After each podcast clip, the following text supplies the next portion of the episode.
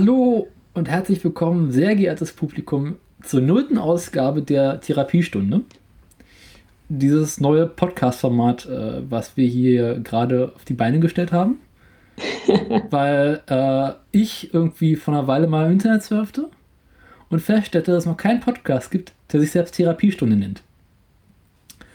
Und da dachte ich mir, gut, hm, wen hast du denn da noch übrig? Mit wem kannst du denn ja noch einladen? Wen kannst du denn als weitere Moderationsperson dazuholen? Und dafür nur eine einzige Person ein. Das ist Sophie, meine Schwester. Und äh, guten Abend, Sophie. Guten Abend. Ähm, du bist jetzt quasi so äh, der Auserwählte, hier äh, Ehre. mitzumoderieren. Was bist, wer bist du überhaupt? Oh Gott, das frage ich mich jeden Morgen vorm Aufstehen oder beim Aufstehen. Dein Blick in den Spiegel verrät es mir in der Regel nicht. Wie du mich angekündigt hast, bin ich in erster Linie deine Schwester und das ist ja eigentlich schon ein 24-Stunden-Job. Das stimmt. Ja, ich bin Sophie. Hallo. ja, äh, was machst was bist wer machst du, was bist du denn überhaupt so, was, was machst du denn hier? Ja, du, wenn ich mich nicht das wüsste. Ähm, wie gesagt, das frage ich mich eigentlich jeden Tag. Was mache ich hier? Ich arbeite als freie Journalistin in München, gelegentlich auch in Berlin. Ähm, bin zurzeit äh, aus Gründen der Ausbildung in München stationiert und ähm, hoffe, hoffe auf eine baldige Rückkehr in meine Heimatstadt Berlin.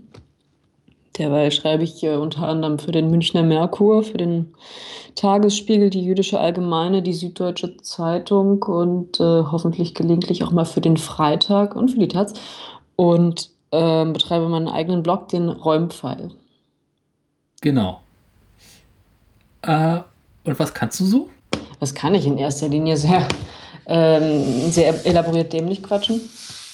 Über, wie schon gesagt, Politik, Kochen, Heimtiererziehung, Schnittblumen, Grundlagen der Fahrradmechanik, Einführung in die Literaturwissenschaft und elektronische Tanzmusik. Das sind meine Spezialgebiete. Und der Ach ja, und Rechtsextremismus. Und der schlechte Humor. Das ist äh, bemerkenswert.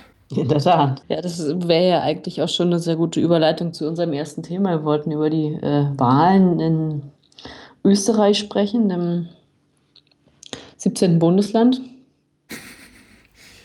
als guter Moderator müsstest du eigentlich theoretisch jetzt genau mir diese Frage stellen, damit da quasi so ein gegenseitiges Vorstellen daraus entsteht. Tatsache.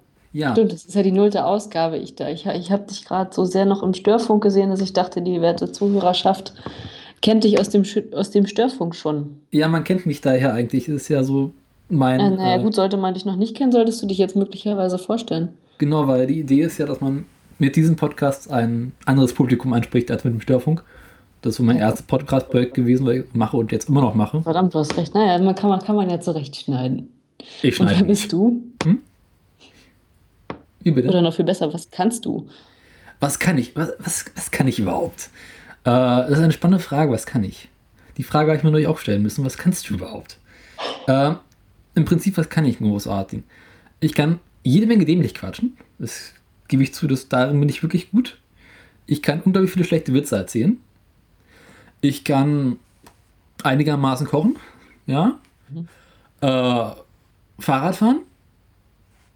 Also auch Fahrräder wieder ohne Schluss bringen. ja, ohne Stützräder. Ich kann mittlerweile ohne Schwimmflügel schwimmen. Bin ich richtig stolz drauf. Äh, was kann ich noch? Hm, ja, das mit den schlechten Witzen erzählen hatten wir ja schon. Ähm, naja, was kann ich?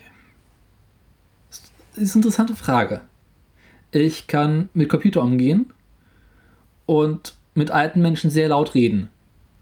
Weil das braucht mir ja gelegentlich. Das stimmt. Und was ich hier mache, ist ja im Prinzip, also ich bin ja aus der Schule raus und dachte mir, schade, was machst du jetzt eigentlich? Also studieren, ja, pff, ja, kann man machen, muss man aber nicht.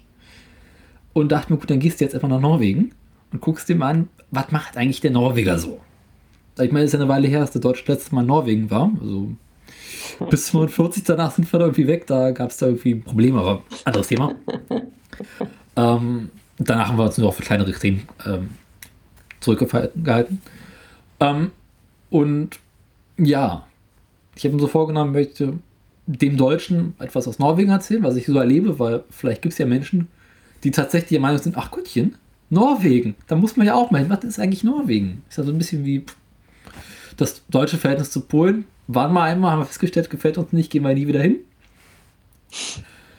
Ähm, und wollen uns jetzt in diesem Podcast hier Gedanken über die Bundesrepublik machen, weil, also, wir machen uns Gedanken über die Bundesrepublik, um es besser zu formulieren, denn Sophie, du hast bereits gesagt, dass du meistens in München bist. Ich bin in Norwegen und unsere Gedanken treffen sich quasi über der Bundesrepublik. So, wenn man so ein Kabel rüberspannen würde. Und deswegen so der Untertitel Gedanken über die Bundesrepublik.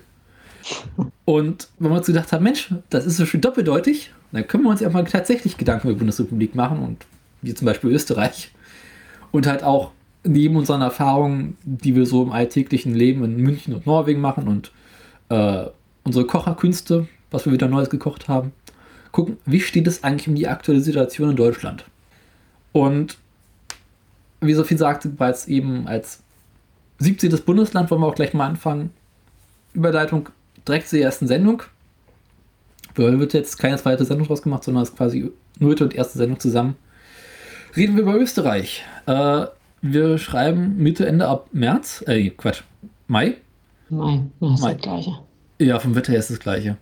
Und der Österreicher meint, pff, ja, hier, der Bundespräsident, wer ist denn der alte? Frei? Freimann?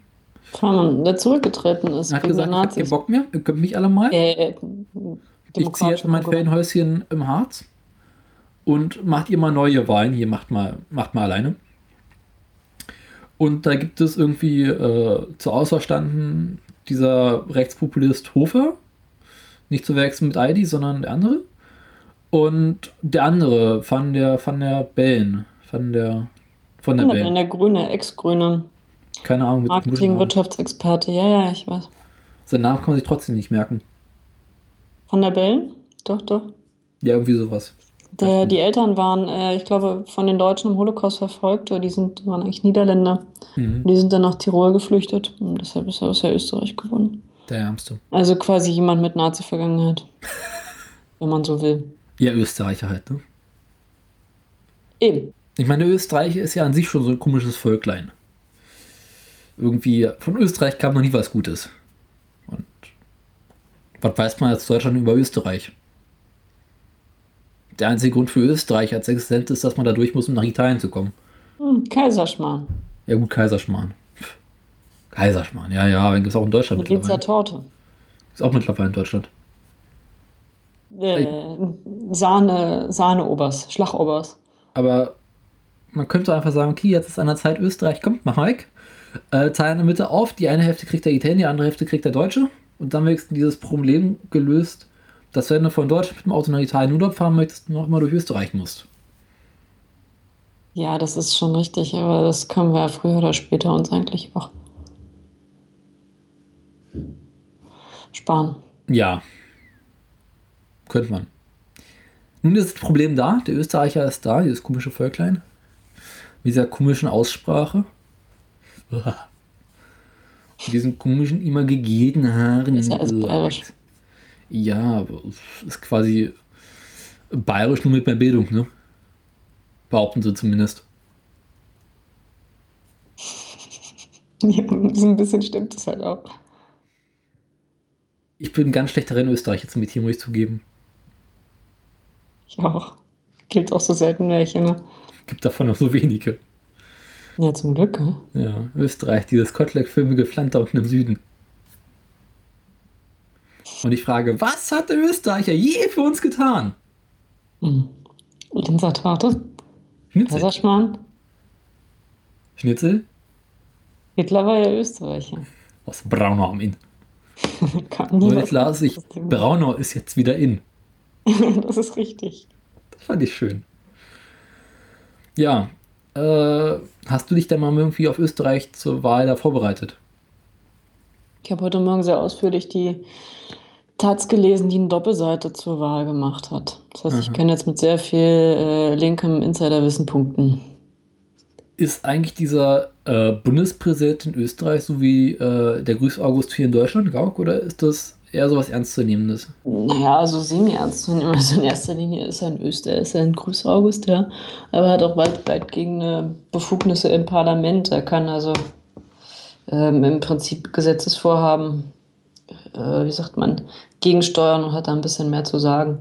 Aber das kann doch der deutsche Bundespräsident auch. Ja, aber der österreichische kann noch ein bisschen mehr. Der kann das Parlament meines Wissens auch aufheben und so. Okay. Und da hat auf jeden Fall weitreichendere Befugnisse. Mhm. Der Deutsche im Einzelnen könnte ich dir jetzt auch nicht sagen. Es ist jedenfalls so, dass es äh, wichtig genug ist, dass ähm, große internationale Medien auch auf dieses Thema mal interess interessierterweise blicken. Und dass man sich selbst in, Öst in Deutschland ausnahmsweise mal für die Politik in Österreich interessiert.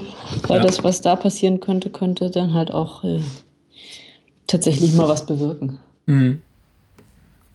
Er ist übrigens trotzdem Van der Bellen, nicht von der Bellen. Van der Bellen. Van der Bellen. Ja, Niederländer. Ein fliegender Holländer. Richtig. Ähm, war aber auch ein knappes Wahlergebnis ne, zum Schluss.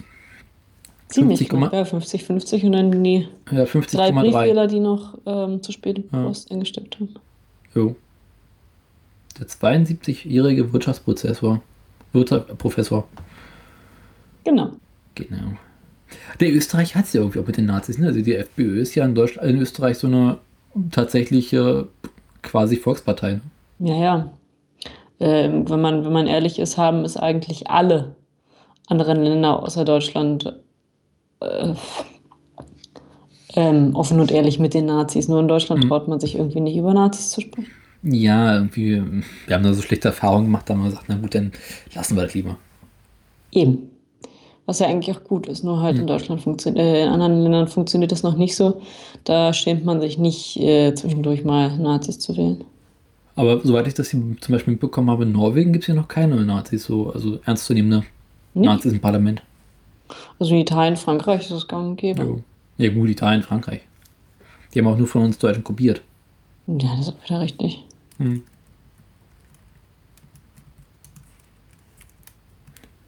Ja, und sonst? Ja, ich gucke gerade mal, wie es im holländischen Parlament aussieht. Also in Polen sind ja die, die Nazis gerade ganz, ganz fett. Mhm. Rumänien machen auch gerade wieder rechtspopulistische Parteien von sich reden und ähm, wollen sich zur Wahl stellen, aber so richtig äh, anders, Mhm. anders als in Deutschland. Nein, eigentlich nicht mal anders als in Deutschland. Das ist momentan in jedem Land eine ernstzunehmende Bedrohung. In Deutschland wie halt auch in allen anderen Ländern. Und in anderen Ländern hat man eher damit gerechnet. In Deutschland lernt man gerade damit zu rechnen, dass rechtspopulistische Parteien in die Regierung gewählt werden. Jo. Immer da, wo es den Menschen schlecht geht, finden sie aus irgendeinem Grund die rechten Parteien, die es noch schlechter machen werden. Eben. Ist doch irgendwie auch komisch. Ich habe übrigens herausgefunden, in Norwegen äh, gibt es tatsächlich eine, in Anführungszeichen, rechte Partei. Sie ist sogar aktuell eine Regierung. Sie heißt zwar die Rechte, ist aber eher sowas wie die CDU. Eine sehr konservative Partei. Mhm. Mit Mitte-Rechts-Ausrichtung.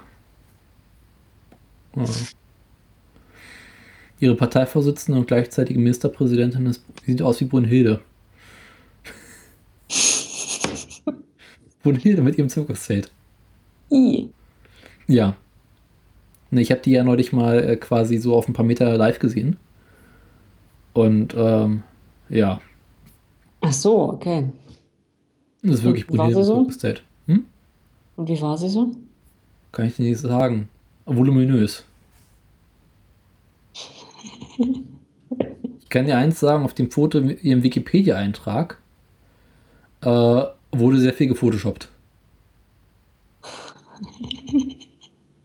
Erna Ja gut, das ist leider häufig der Fall, nicht wahr? Hm? Das ist ja nun häufig der Fall. Hm, das stimmt auch wieder. Auf dem Foto zu ihrer Partei sieht es auf jeden Fall anders aus. Da sieht sie mehr so aus, wie sie jetzt aussieht. Ganz schön runtergerockt. Nee, aber interessant zu wissen, dass es in Norwegen eine rechte Partei gibt, die aber nicht wirklich ernst zu nehmen ist. Als rechte Partei. Nicht ernst zu nehmen, das wundert mich aber. Nee, also es ist halt nicht wirklich rechts. Ist halt Nennt sich zwar rechte Partei, ist aber eher so eine CDU-Partei. Ein bisschen rechts von der Mitte. Sonst. Es gibt eine kommunistische Partei in Norwegen. Die Norges Kommunistik Party. Immerhin. Es gibt natürlich auch eine Rentnerpartei. Eine christliche Sammlungspartei. Das ist ja wie bei uns die Tierschutzpartei. Ja. Und natürlich eine Küstenpartei. Die Roten. Auch schön. Süß. Die Arbeiterpartei.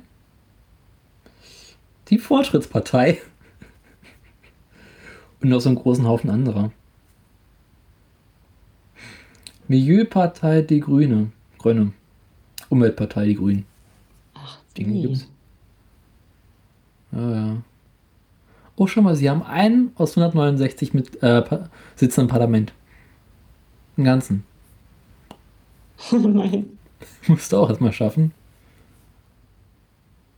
Interessant wäre ja, ob diese komischen rechten Parteien sich tatsächlich nicht nur auf Bundesebene, sondern auch in den traditionell eher fortschrittlich wählenden äh, Regionen durchsetzen werden. Also zum Beispiel ist ähm, die AfD in Berlin keine große Chance hat, so wie die Linke in Bayern keine große Chance hat. Mhm. Warum? In Bayern gibt es die CSU. Warum nicht in Berlin?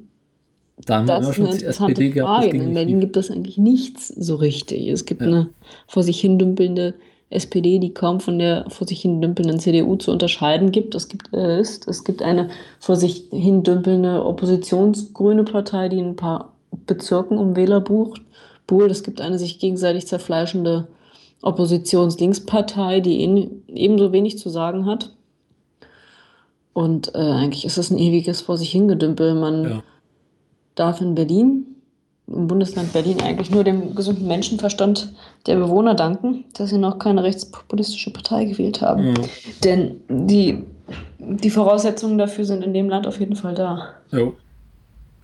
Aber Berlin ist einfach eher so ein. Es kann eh nur schlimmer werden, sagen sie sich.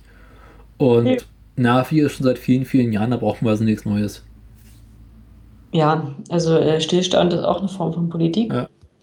Zumindest ist in diesem ist dadurch noch nicht wirklich was schiefgegangen. Das stimmt. So manches ist halt dann gar nicht passiert, aber Ich meine, solange keine die Post ist besser als schlechte Post. in genug Untersuchungsausschüssen sich beschäftigen kann, ist Ruhe. Öfter mal zusammensitzen. Ja. Ich meine, es gibt ja mittlerweile zu fast allem einen Untersuchungsausschuss, wo jeder mittlerweile drin sitzt. Und da ist einmal die ganze Opposition drin vertreten. Und wenn man sich mal spaßhalber so äh, Reden im Berliner Abgeordnetenhaus anguckt und äh, auch die, Diskussionen, Debatten, denkt man sich immer so, pff, ja, kommt da jetzt noch was oder nicht? Mhm. Ja, nee, da kommt nicht mehr viel. Nö. Aber ich meine, das, das ist ja auch eine Sicherheit, eine gewisse Sicherheit, Ja. die man uns gibt. Ich meine, eigentlich hat uns Wovo doch gezeigt, so Berlin braucht keinen Bürgermeister. Das geht auch ohne. Kostet nur. Geld. Oder? Ja, naja, sicher, klar, kostet nur Geld. Jo. Und Geld ist das Einzige, was wir nicht haben. Reicht doch.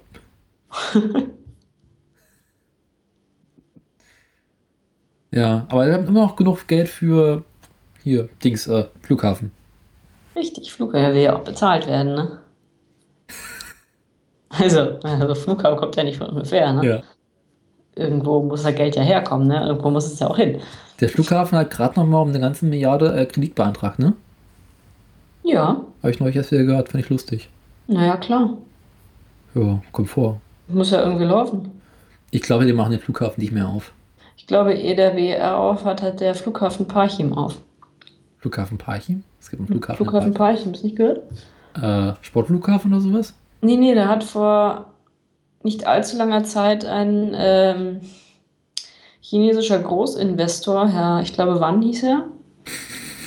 Nicht lachen. Hat der es eigentlich? Nee, der Jetzt. hat den, äh, natürlich auch nicht. Der hat äh, im Parchim diesen eh- ehemaliges Flughafengelände gekauft und plant da einen Großflughafen zu machen. Was der machen will, ist Billigflüge speziell für Chinesen anbieten. Äh, also Leute aus dem asiatischen Raum, speziell für Chinesen, die jetzt noch fliegen dürfen, ähm, die natürlich nach Europa kommen wollen, die auch nach Deutschland kommen wollen. Und das Argument ist, für die ist im Prinzip so eine Fahrt von Parchim nach Berlin mit der Bahn, das ist für die keine Entfernung, weil mhm. die aus China ganz andere Distanzen im Landesinneren zu fahren gewöhnt sind. Deshalb ist das für die nicht abschreckend, äh, weiß ich nicht, am Flughafen Parchim zu landen. Da stellt sich meine Frage. Ja. Wozu liegt eigentlich Parchim? Bitte? Wozu liegt eigentlich Parchim? In Brandenburg. Echt? Ja. Und wo da? Mein Brandenburg ist ja auch nicht gerade klein. Weißt du es ungefähr? Na, eher weiter unten. Sekunde, ich guck das jetzt mal nach. Ja, guck das mal nach. Na, genau, warum erzähle ich das? Da gibt es einen Film drüber. Einen Dokumentarfilm. Da haben gerade zwei verrückte Schauspieler einen Dokumentarfilm über diesen Investor gemacht. Der heißt Flughafen Parchim International. Vor zwei Wochen, glaube ich, angelaufen. Ah, du bist lustig. Wieso?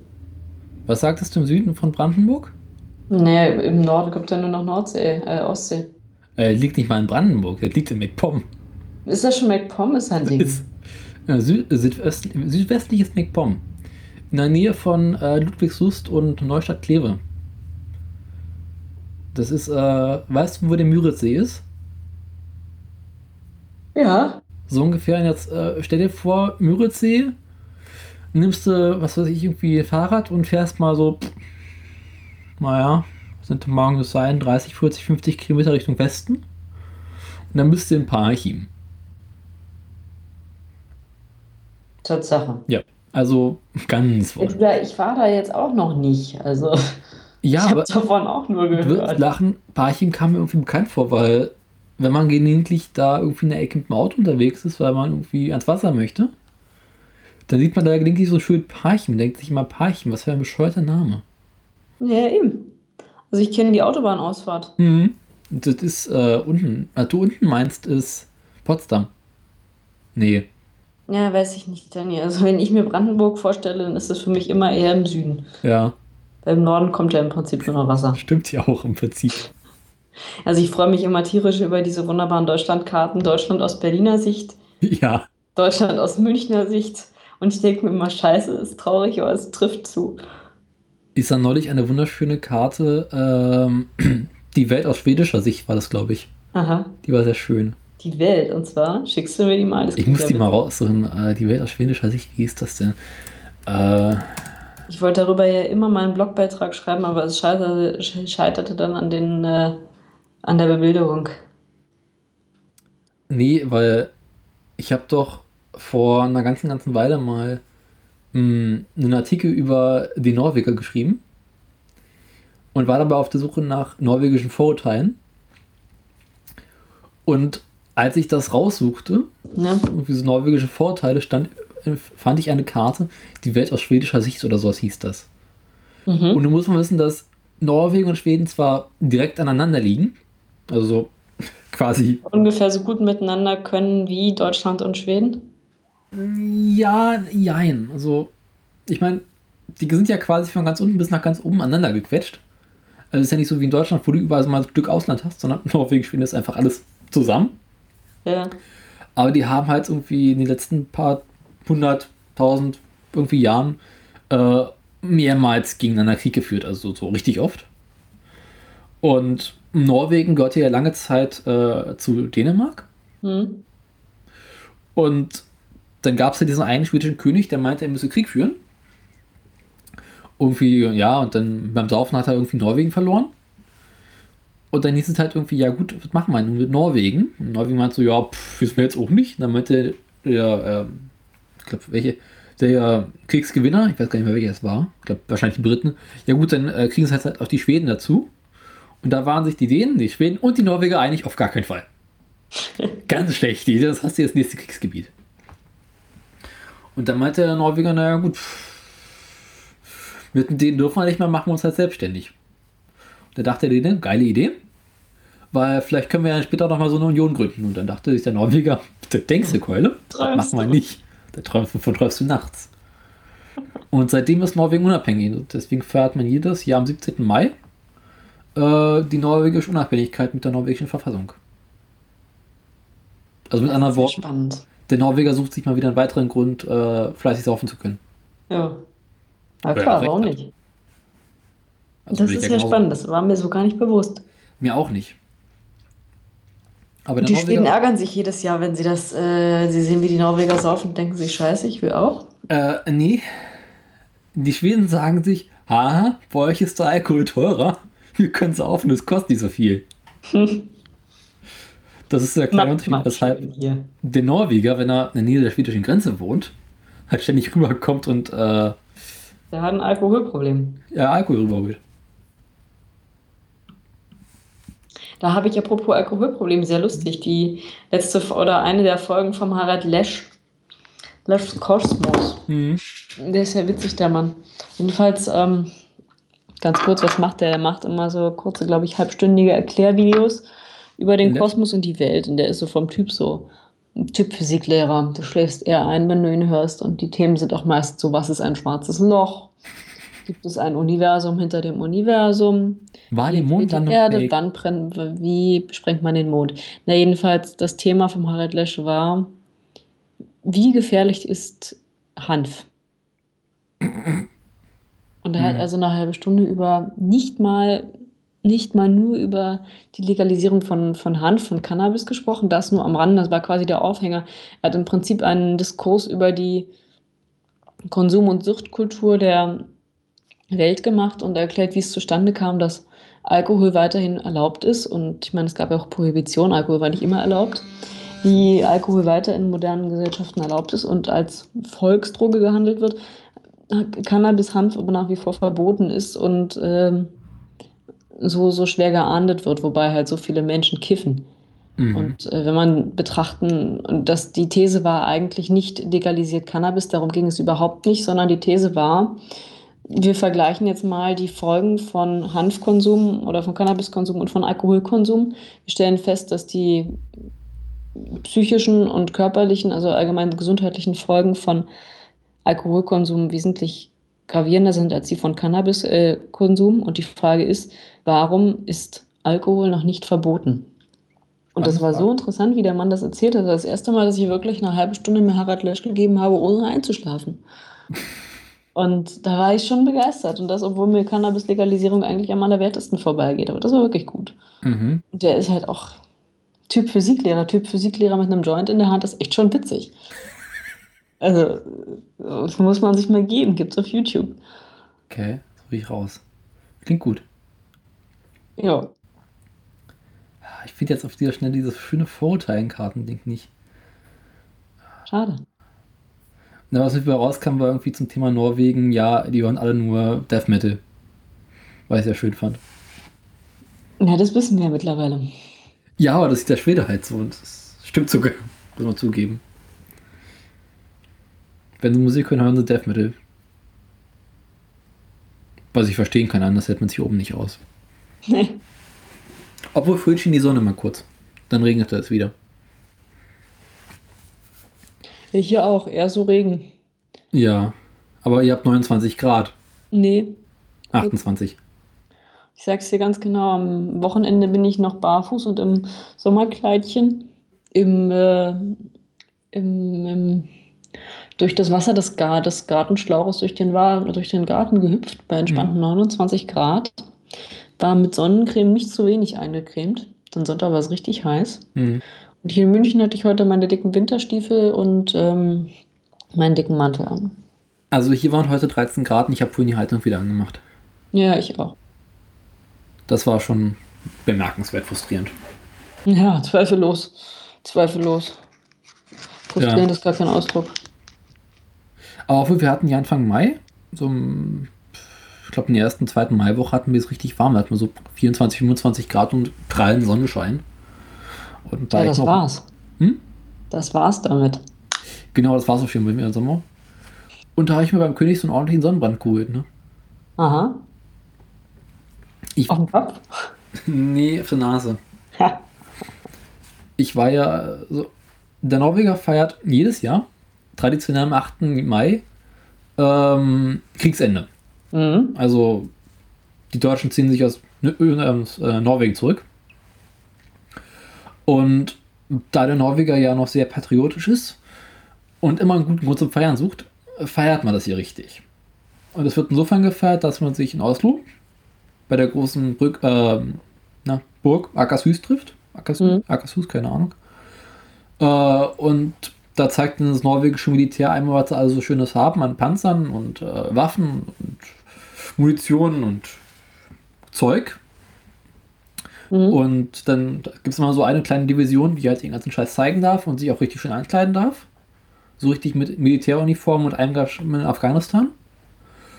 Und dann gibt es ein paar ordentliche Märsche und ein bisschen Marschmusik und dann machen sie groß Rambazamba.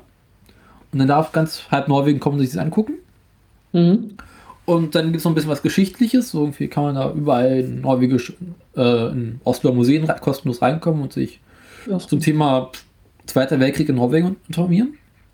Und dann hält der König eine schöne Rede und verteilt noch so ein paar Ehrenkreuze für die tapfersten Soldaten im Krieg. Und dann kommt Brunhilde, also die norwegische Premierin. Ich hoffe, man darf das sagen, ich weiß es nicht. Und hält dann auch noch eine spannende Rede über Friede, Freude, Eierkuchen und Sozialismus. Mhm. Und Zusammenhalt und in Europa und wir wollen ja alle und lasst uns alle ganz lieb haben.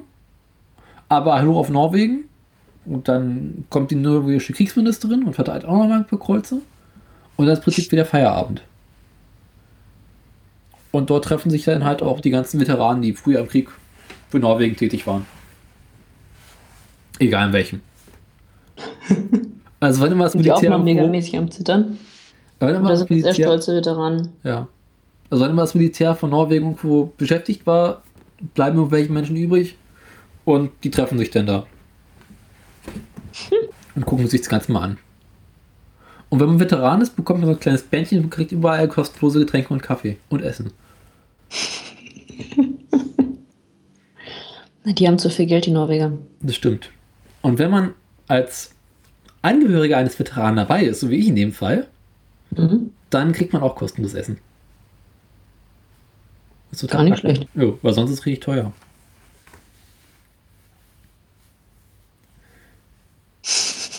Naja, irgendwie war das in Norwegen im Zweiten Weltkrieg so, dass es irgendwie die eine Hälfte gab, die meinte, okay, Deutschland und Norwegen, geile Idee. Wir helfen den Deutschen, wir machen hier zusammen äh, Rambazamba. Und dann gab es wiederum die andere Hälfte, die gesagt hat, Deutschland und Norwegen auf gar keinen Fall. Wir haben davon schon genug, braucht man nicht. Und haben da plötzlich gegen gekämpft. Und dann kam durch den norwegische Winter und dann war es viel zu kalt.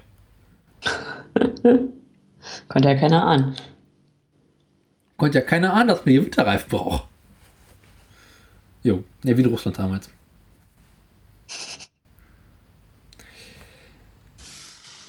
Jo. Das kann man eigentlich so über Norwegen sagen. Gute Frage. So viel fällt mir auch nicht ein, aber ich war ja auch noch nie da, außer dass es zu wenig Wurst gibt. Das stimmt. Äh, Norwegen hat ein Wurstproblem. Aus irgendeinem Grund hat sich in Norwegen bisher nur die Wiener Wurst durchgesetzt. Es gibt zwar auch noch eine Art Bratwurst, aber im Prinzip gibt es hier eine große Fleischereikette, die heißt Gede oder Gede oder sowas. Und die produzieren quasi Wurst für ganz Norwegen und Fleisch und alles Mögliche. Und da gibt es die Wiener Pölse. Und das ist im Prinzip, man nimmt alle Schlachtabfälle, die übrig sind, macht ordentlich Fett rein, haut das durch Kutter, irgendwelche komischen Geschmacksverstärker rein, jagt es durch einen komischen Darm und verkauft das Ganze hinterher als Bratwurst. Und der Norweger kocht die nicht, wie man normalerweise eine Wiener Wurst kocht, sondern er brät oder grillt sie, was immer ziemlich eklig von außen schon aussieht. Und wenn man sie dann aufschneidet, läuft da dieser eizige Fettsaft raus. Das sieht einfach nur eklig aus. Super eklig. Und es schmeckt auch eklig. Und also sie ist auch nicht knackig, sie ist einfach nur labbrig und langweilig. Und das ist so das genaue Gegenteil einer schönen Wiener, äh, als einer schönen Wiener Wurst. Und soll also ich jetzt die Geschichte von dem äh, Wurstmacher erzählen oder wie? Ja. Ja, es gibt äh, in der Region, in der ich lebe, oder beziehungsweise momentan wohne, äh, gibt es einen Deutschen, der erstmal nach Dänemark ausgewandert ist und der nach Norwegen gekommen ist und festgestellt hat, hier in Norwegen gibt es ja gar keine ordentliche Wurst. Das kennen die alle gar nicht. Und nun kommt er halt aus dem Osten und lebte dort auf dem Land, auf dem Bauernhof früher. Da also, kannte die Marktlücke. Der Nee. Der war es gewohnt, zu Hause selber die Schweine zu schlachten und daraus Wurst zu machen. Das war für den Alltag. und dann hat er sich gesagt, das ist doch gar nicht doof. Das kann ich, das kann ich gut. Und offensichtlich gibt es die Norweger, die es lecker finden und die es haben wollen. Und hat angefangen, Wurst zu machen. Und da erstmal so einen kleinen Kreis mit aus ein paar Kilo. Mhm. Und hat dann angefangen, die zu Hause zu verkaufen und auf Märkten zu verkaufen. Und dann kam es halt irgendwie so, dass es sich umgesprochen hat und plötzlich immer mehr Norweger was von dieser Wurst abhaben wollten. und es mittlerweile so ist, dass er im Winter alle zwei Wochen Wurst machen muss, im Sommer mindestens einmal die Woche, eher zweimal die Woche und dann halt immer gleich ein ganzes Schwein kauft, das bereits zerteilt hat und daraus im Prinzip immer nur Thüringer Bratwurst macht. Mal auch eine Kräuterbratwurst, aber im Prinzip ist es immer die gleiche Bratwurst, die andere Gewürze bekommt. Und die verkauft sich in der Gegend so gut, dass mittlerweile sogar die zwei größten Supermärkte der Gegend äh, bei ihm bestellen. Mhm. Und das einzige Problem, was er in Norwegen momentan hat, ist, um nicht nach ganz Norwegen zu expandieren, ist halt, dass er nicht die Möglichkeiten dafür hat. Also wenn er die größten Produktionsstätten hier hätte, könnte er wunderpro ohne Probleme ganz Norwegen mit Wurst beliefern. Ja, gut, aber hätte er denn genug Abnehmer dafür? Ja. Dazu muss man wissen, der Norweger isst gerne und gut und weiß gutes Essen zu schätzen, ist aber viel zu faul, es selber zuzubereiten. das heißt, wenn du ein Restaurant mit einer guten Küche hast, dann hast du ja eine Goldgrube. Auch als Bäcker hast du ja eine Goldgrube. Also, sobald du was mit Essen machst, in Norwegen. Gehen viel essen die Norweger? Äh, nee, ja, nee, also wenn sie es echt leisten können, schon dann. Aber sie sind bereit, für gutes Essen viel Geld auszugeben. Für fertiges Essen. Ja, für fertiges Essen. Ich verstehe. Ja. Es gibt also relativ wenige Norweger, die gerne selber zu Hause kochen wollen. Ja gut, das ist die Frage, gibt es das in Deutschland? Also Äh. gibt es viele Deutsche, die gerne zu Hause kochen, das ist dann noch gut. Und ich meine aber etwas, was über Dr. Oetker hinausgeht. Ich glaube, in Deutschland ist der Anteil Menschen, die kochen, größer als in Norwegen. Ja? Oder beziehungsweise aufwendiger kochen. Kann man das, äh, weiß ich nicht, kann man das statistisch so sagen? Müsste man mal still Da wäre ich, wär ich, wär ich vorsichtig. Also, äh, ich kenne zwar viele Leute, die sich mit, mit Nahrung auseinandersetzen und so von wegen Veganismus und Bio und Paleo und weiß der Geier, die aber trotzdem, wenn ich es mir angucke, echt äh, viel auswärts essen. Ja. Also so, dass ich mir denke, ich meine, klar, wenn du in der Kantine bist, fünf Tage die Woche in der Kantine essen, da kochst du abends nicht mehr groß. Nee. Aber man merkt es halt zum Beispiel daran, dass hier in Norwegen der äh, Supermarkt ganz anders aufgebaut ist als in Deutschland. Aha. Also das Angebot in Deutschland im deutschen Supermarkt ist wesentlich größer als im norwegischen. Also gibt es in norwegischen Supermärkten mehr Fertigessen oder wie? Äh, auch, aber insgesamt ist das Angebot kleiner. Nur jetzt in deiner Region oder allgemein? Äh, bisher sind alle Supermärkte, die ich über den Weg gelaufen bin, äh, ähnlich. Und was man auch von norwegischen Einheimischen hört, ist, dass es im Großen und Ganzen, abgesehen auch von Oslo, wo die Supermärkte größer und besser sortiert sind, überall dasselbe ist. Es gibt unglaublich viele kleine Supermärkte, die viele Sachen haben, aber wenn man mal irgendwas Besonderes haben möchte, hat man schon ein Problem. Weshalb auch viele Norweger nach Schweden rüberfahren, weil dort die Supermärkte zum einen wesentlich preiswerter sind und ein wesentlich größeres Angebot haben, was auch wiederum damit zusammenhängt, dass Schweden im Gegensatz zu Norwegen in der Europäischen Union ist und Produkte aus anderen no Ländern einkaufen kann. Und günstig importieren kann, Stichwort äh, Freihandelsabkommen Ja. und so, was wir in Europa in dem Sinne schon haben. Also Norwegen, also in Schweden ist es halt so, dass es auch unglaublich viele deutsche Produkte zu kaufen gibt. Und auch dänische Produkte und italienische Produkte und französische Produkte und so weiter. Im Vermisst Gegenzug- du die? Hm? Vermisst du die deutschen Produkte? Ähm, also gewissermaßen. Was natürlich hier auf jeden Fall fehlt, ist ein gutes deutsches Brot. Hm. Das merkt man natürlich als erstes. Äh, was man vermisst, ist die große Obst- und Gemüseauswahl, Ja. die man aus Deutschland gewohnt ist. Äh, die Fleischauswahl. Das merkt man ganz stark. Käse. Wenn ich hier in den norwegischen Supermarkt gehe, kann ich wählen zwischen einem Gouda, den ganzen norwegischen Käsesorten, äh, die so ein bisschen braun sind, also die karamellisiert sind, Dann gibt es gelegentlich einen relativ faden, hellen Cheddar. Manchmal einen Edamer oder sowas. Relativ viel, ähm, na, wie heißt denn das Zeug? Äh, Karamellkäse. ja, die- diese Standardkäse. Also, Naja, Euro, Euro-Käse. genau, diese nichts besonderen Käse. Mhm. mal ein Brie. Aber so wie in Deutschland, wo es irgendwie drei verschiedene Sorten Gouda und alten Gouda und jungen Gouda gibt und noch einen Stinkekäse und einen weichen Käse und fünf verschiedene Sorten Camembert und noch irgendwelche Ziegenkäse, das gibt es hier halt alles nicht. Ja, Für einen guten Ziegenkäse muss man hier wirklich weit gehen. Obwohl es in Norwegen durchaus Ziegen gibt. kostet aber alles auch Geld, ne? Ja, Käse ist hier nicht gerade preiswert. Also alles ist, Norwegen ist alles nicht gerade preiswert im Markt. Muss man ganz klar sagen. Und auch was Gemüse angeht, ist es halt in Deutschland ist man es gewöhnt, eine riesengroße Abteilung mit Obst und Gemüse zu haben. Das ist Mhm. Norwegen anders. Es gibt äh, ein paar verschiedene Sorten Gemüse, irgendwie mit Glückmann, Aubergine und eine, Pa- und eine Zucchini. Meistens bekommt man entweder oder, gelegentlich beides, manchmal auch gar nichts. Äh, Paprika gibt es relativ viel. Tomaten, Mohrrüben, alle Arten von Kohl. Das können sie ganz gut. Porree ist sehr stark vertreten. Aber so wie man es in Deutschland gewöhnt ist, riesengroße Gemüsepfannen machen zu können mit allerhand exotischen Gemüsen, gibt es hier halt nicht. Auch so eine große Auswahl an Obst gibt es hier nicht. Es gibt Äpfel, Birnen, Bananen, manchmal Mango und auch so ein paar andere Sachen, die es halt mal gibt, aber erwarte hier nicht so schnell vielleicht eine Kiwi zu finden. Oder mal eine Papaya. Das ist ja fast wie in Bayern. Ähnlich, ja. Auf der anderen Seite ist das natürlich auch äh, aus, aus, Umwelt, aus umweltschützerischen schützerischen, öko- ökologischen Gründen viel besser.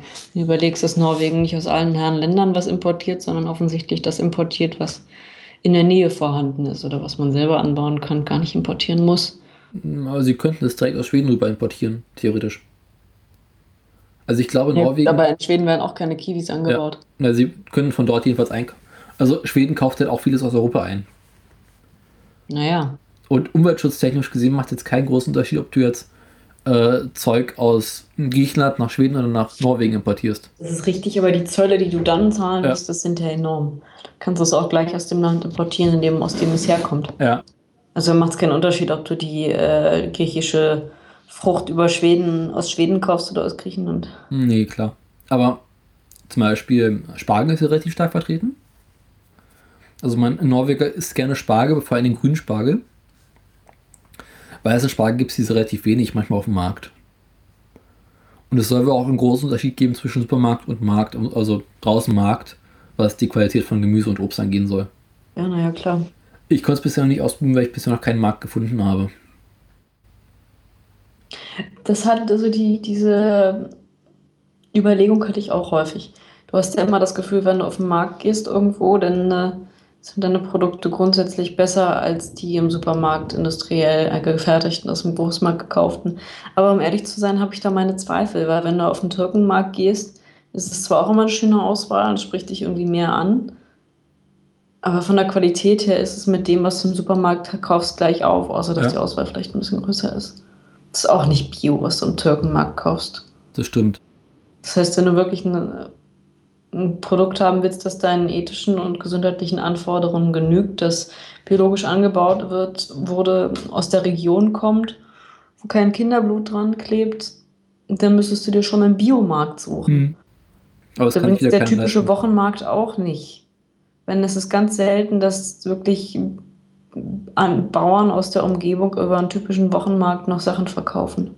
Bauern verkaufen in der Regel auch eher in große Industrie. Ja. Wie ist das eigentlich in äh, München mit Supermärkten und Produkten? Ach, es ist ein Trauerspiel. Also wir haben ein, zwei Mal die Woche tatsächlich einen Markt vom Rewe. Mhm. Der ist immer dann, wenn ich dann mit dem Fahrrad vorbeifahre und blockiert mit seinen Scheißständen den Fahrradweg. Sehr gut sortiert ist er nicht. Sie hatten, sie haben einen Hähnchenstand, der riecht immer ganz gut und einen Blumenstand. Ein Gemüsestand auch, aber der ist nicht besser sortiert als der Rewe. Mhm. Und auch nicht besser sortiert als der Penny. Das heißt, es ist eigentlich ist es ein bisschen wie im Osten. Du gehst in den Laden, kaufst das, was da ist. Okay. Was Also die Auswahl ist eher bescheidener als in Berlin, muss ich sagen. Aber die Supermärkte sind auch kleiner, aber es kommt auch darauf an, wenn du in die Stadt gehst. Klar, in der Stadt sind die Supermärkte natürlich noch kleiner und auf den schnellen Vorbeikauf ausgerichtet, also so Laufkundschaft. Ja. Und äh, es gibt halt nur entweder oder. Entweder du bist in der Stadt, da hast du eine kleine Supermärkte, oder du wohnst ein bisschen außerhalb. Hm. hast du entweder diese großen Konsumhöfe, die sind aber meist so gelegen, also die großen, großen Reals und so, die sind meist so gelegen, dass du nur mit dem Auto hinkommst. Und der Laden an der Ecke ist dann halt eher so semi. Ja, weil die auf dem Land kauft man eh ganz anders ein. Also der typische Landbewohner hat halt ein Auto und geht einmal die Woche einen Großeinkauf machen und dann war es das wieder. Während man das Ja. in der Stadt gewöhnt ist, zwei, dreimal die Woche kleine Einkäufe zu machen. Ja, also für kleine Einkäufe sind die kleinen Supermärkte okay.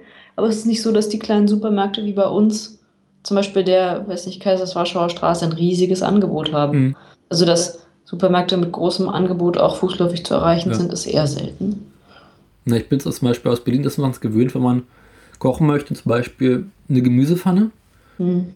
dann ist nicht das Problem, man bekommt die Sachen, nicht die Sachen, die man haben möchte, sondern das Problem ist man hat so eine große Auswahl, dass man gar nicht weiß, was man alles reinmachen möchte und Ja. hinterher ist die Pfanne zu klein. Ja, am Ende kauft man immer das Gleiche. Ja, na, das sowieso, aber das Angebot halt größer. Ja. Wo man zwischen vier Also verschiedenen das, Tomatensorten äh, unterscheiden kann. Das registriere ich leider nicht so in den Supermärkten hier, dass das Nee. Angebot überhaupt variabel ist. Klar, ist irgendwie schön. Wie gesagt, wie im Osten, du gehst hin und weißt, was da ist. Oder eben, wann es nicht mehr da ist. Mhm. Aber du weißt, was mal da war. Man sieht die Fütter noch. Ja. Also im Prinzip ist nicht so, dass du denkst, ah, mal gucken, vielleicht gibt es ja heute einen Eisbergsalat, weil du weißt, der ist dann halt da. Aber Rucola gibt es dann halt nur selten. Oder gehst hin, du weißt, ah, es gibt aber bestimmt Auberginen, aber Fenchel, hm, wird Mhm. schwierig. So. Und ähm, die Supermärkte überraschen dich nicht. Also mich, Ja. ich habe zumindest das Gefühl, die Supermärkte überraschen mich nicht mit Dingen, die sonst nicht da sind. Mit einem außergewöhnlichen, variablen Angebot. Aber Äh, gibt es denn diese standarddeutschen Produkte in Mü- Münchner Supermärkten, also was man halt an Obst und Gemüse aus Deutschland kennt? Nur. Nur, nur und ausschließlich klar, das, was du in allen Supermärkten hast, ist immer das Gleiche. Hm. Ähm, also auch hier erstaunlich wenig Regionales. Okay. Klar. Also die Auswahl unterscheidet sich jetzt nicht groß von dem in Berlin. Ich merke jetzt hier auch die, die Nähe zu Österreich oder die Nähe zu Italien nicht im. Sortiment. Egal, wo ich einkaufen gehe, die merke ich nicht, die Nähe. Klar, gibt ein paar Sachen, die gibt es irgendwie nur in Berlin, aber ähm, was mir zum Beispiel aufgefallen ist, die haben ja hier noch diese, diese Fleischerei Vinzenz Mohr. Okay. Und die ist unfassbar schlecht sortiert. Also ist es ein, separat, ein separater Fleischerladen oder ist das Ne, der irgendwo? Vinzenz Mohr ist an sich eine Kette. Das ist so ein bisschen wie DM, nur für Fleisch. Okay. Ist auch ein bisschen teurer. Ähm, sind eigene Läden, die sind oft, sind die mit der Hofpfisterei zusammen. Das ist auch eine eigenständige ähm, Bäckereikette. Die sind tun sich zusammen und teilen sich quasi einen Laden. Manchmal sind sie auch allein, weil sie sind eher klein, diese Läden. Ja. Wie gesagt, es ist eine kleine Kette, aber hat überall ihre Filialen. Und dieser Vinzenz Mo verkauft einfach nur Fleisch. Und noch so ein bisschen eingelegtes, weiß ich nicht, Fleisch aus der Dose und einen Senf und äh. Rotkohl und sowas. Hauptsächlich aber diese Fleischtheke. Ja. So ein bisschen Aufschnitt und halt Fleisch. Und äh, immer wenn ich da hingehe, und das ist unabhängig davon, ob ich da frühst oder spät hingehe, es ist immer eine richtig deprimierende Auswahl. Das Fleisch ist irgendwie immer so ein bisschen abgegrabbelt, Ja. irgendwie immer so ein bisschen dunkel, habe ich das Gefühl. Es ist auch kein Biofleisch. Das kommt vielleicht aus der Region des Fleisches, aber es ist trotzdem zugespritzt bis zum geht nicht Mhm. mehr. Und ehrlich gesagt, wenn ich mir dann angucke, wo, ich, wo wenn ich hier die Wahl habe, gehe ich zum Rewe. Da gibt es einfach gar keins mehr um die Zeit. Da gehe ich zum Penny, da gibt es noch das aufgespritzte Hühnchen. Ja. Da gehe ich zum Bioladen, eine Bio-Company habe ich ja auch in der Ecke, da ist das Hühnchen irgendwie abgepackt, aber Bio, aber abgepackt, Hm. aber 25 Euro oder so. Und dann Ja. gehe ich zum Vinzenz Mo und das ist einfach nur abgegrabbelt.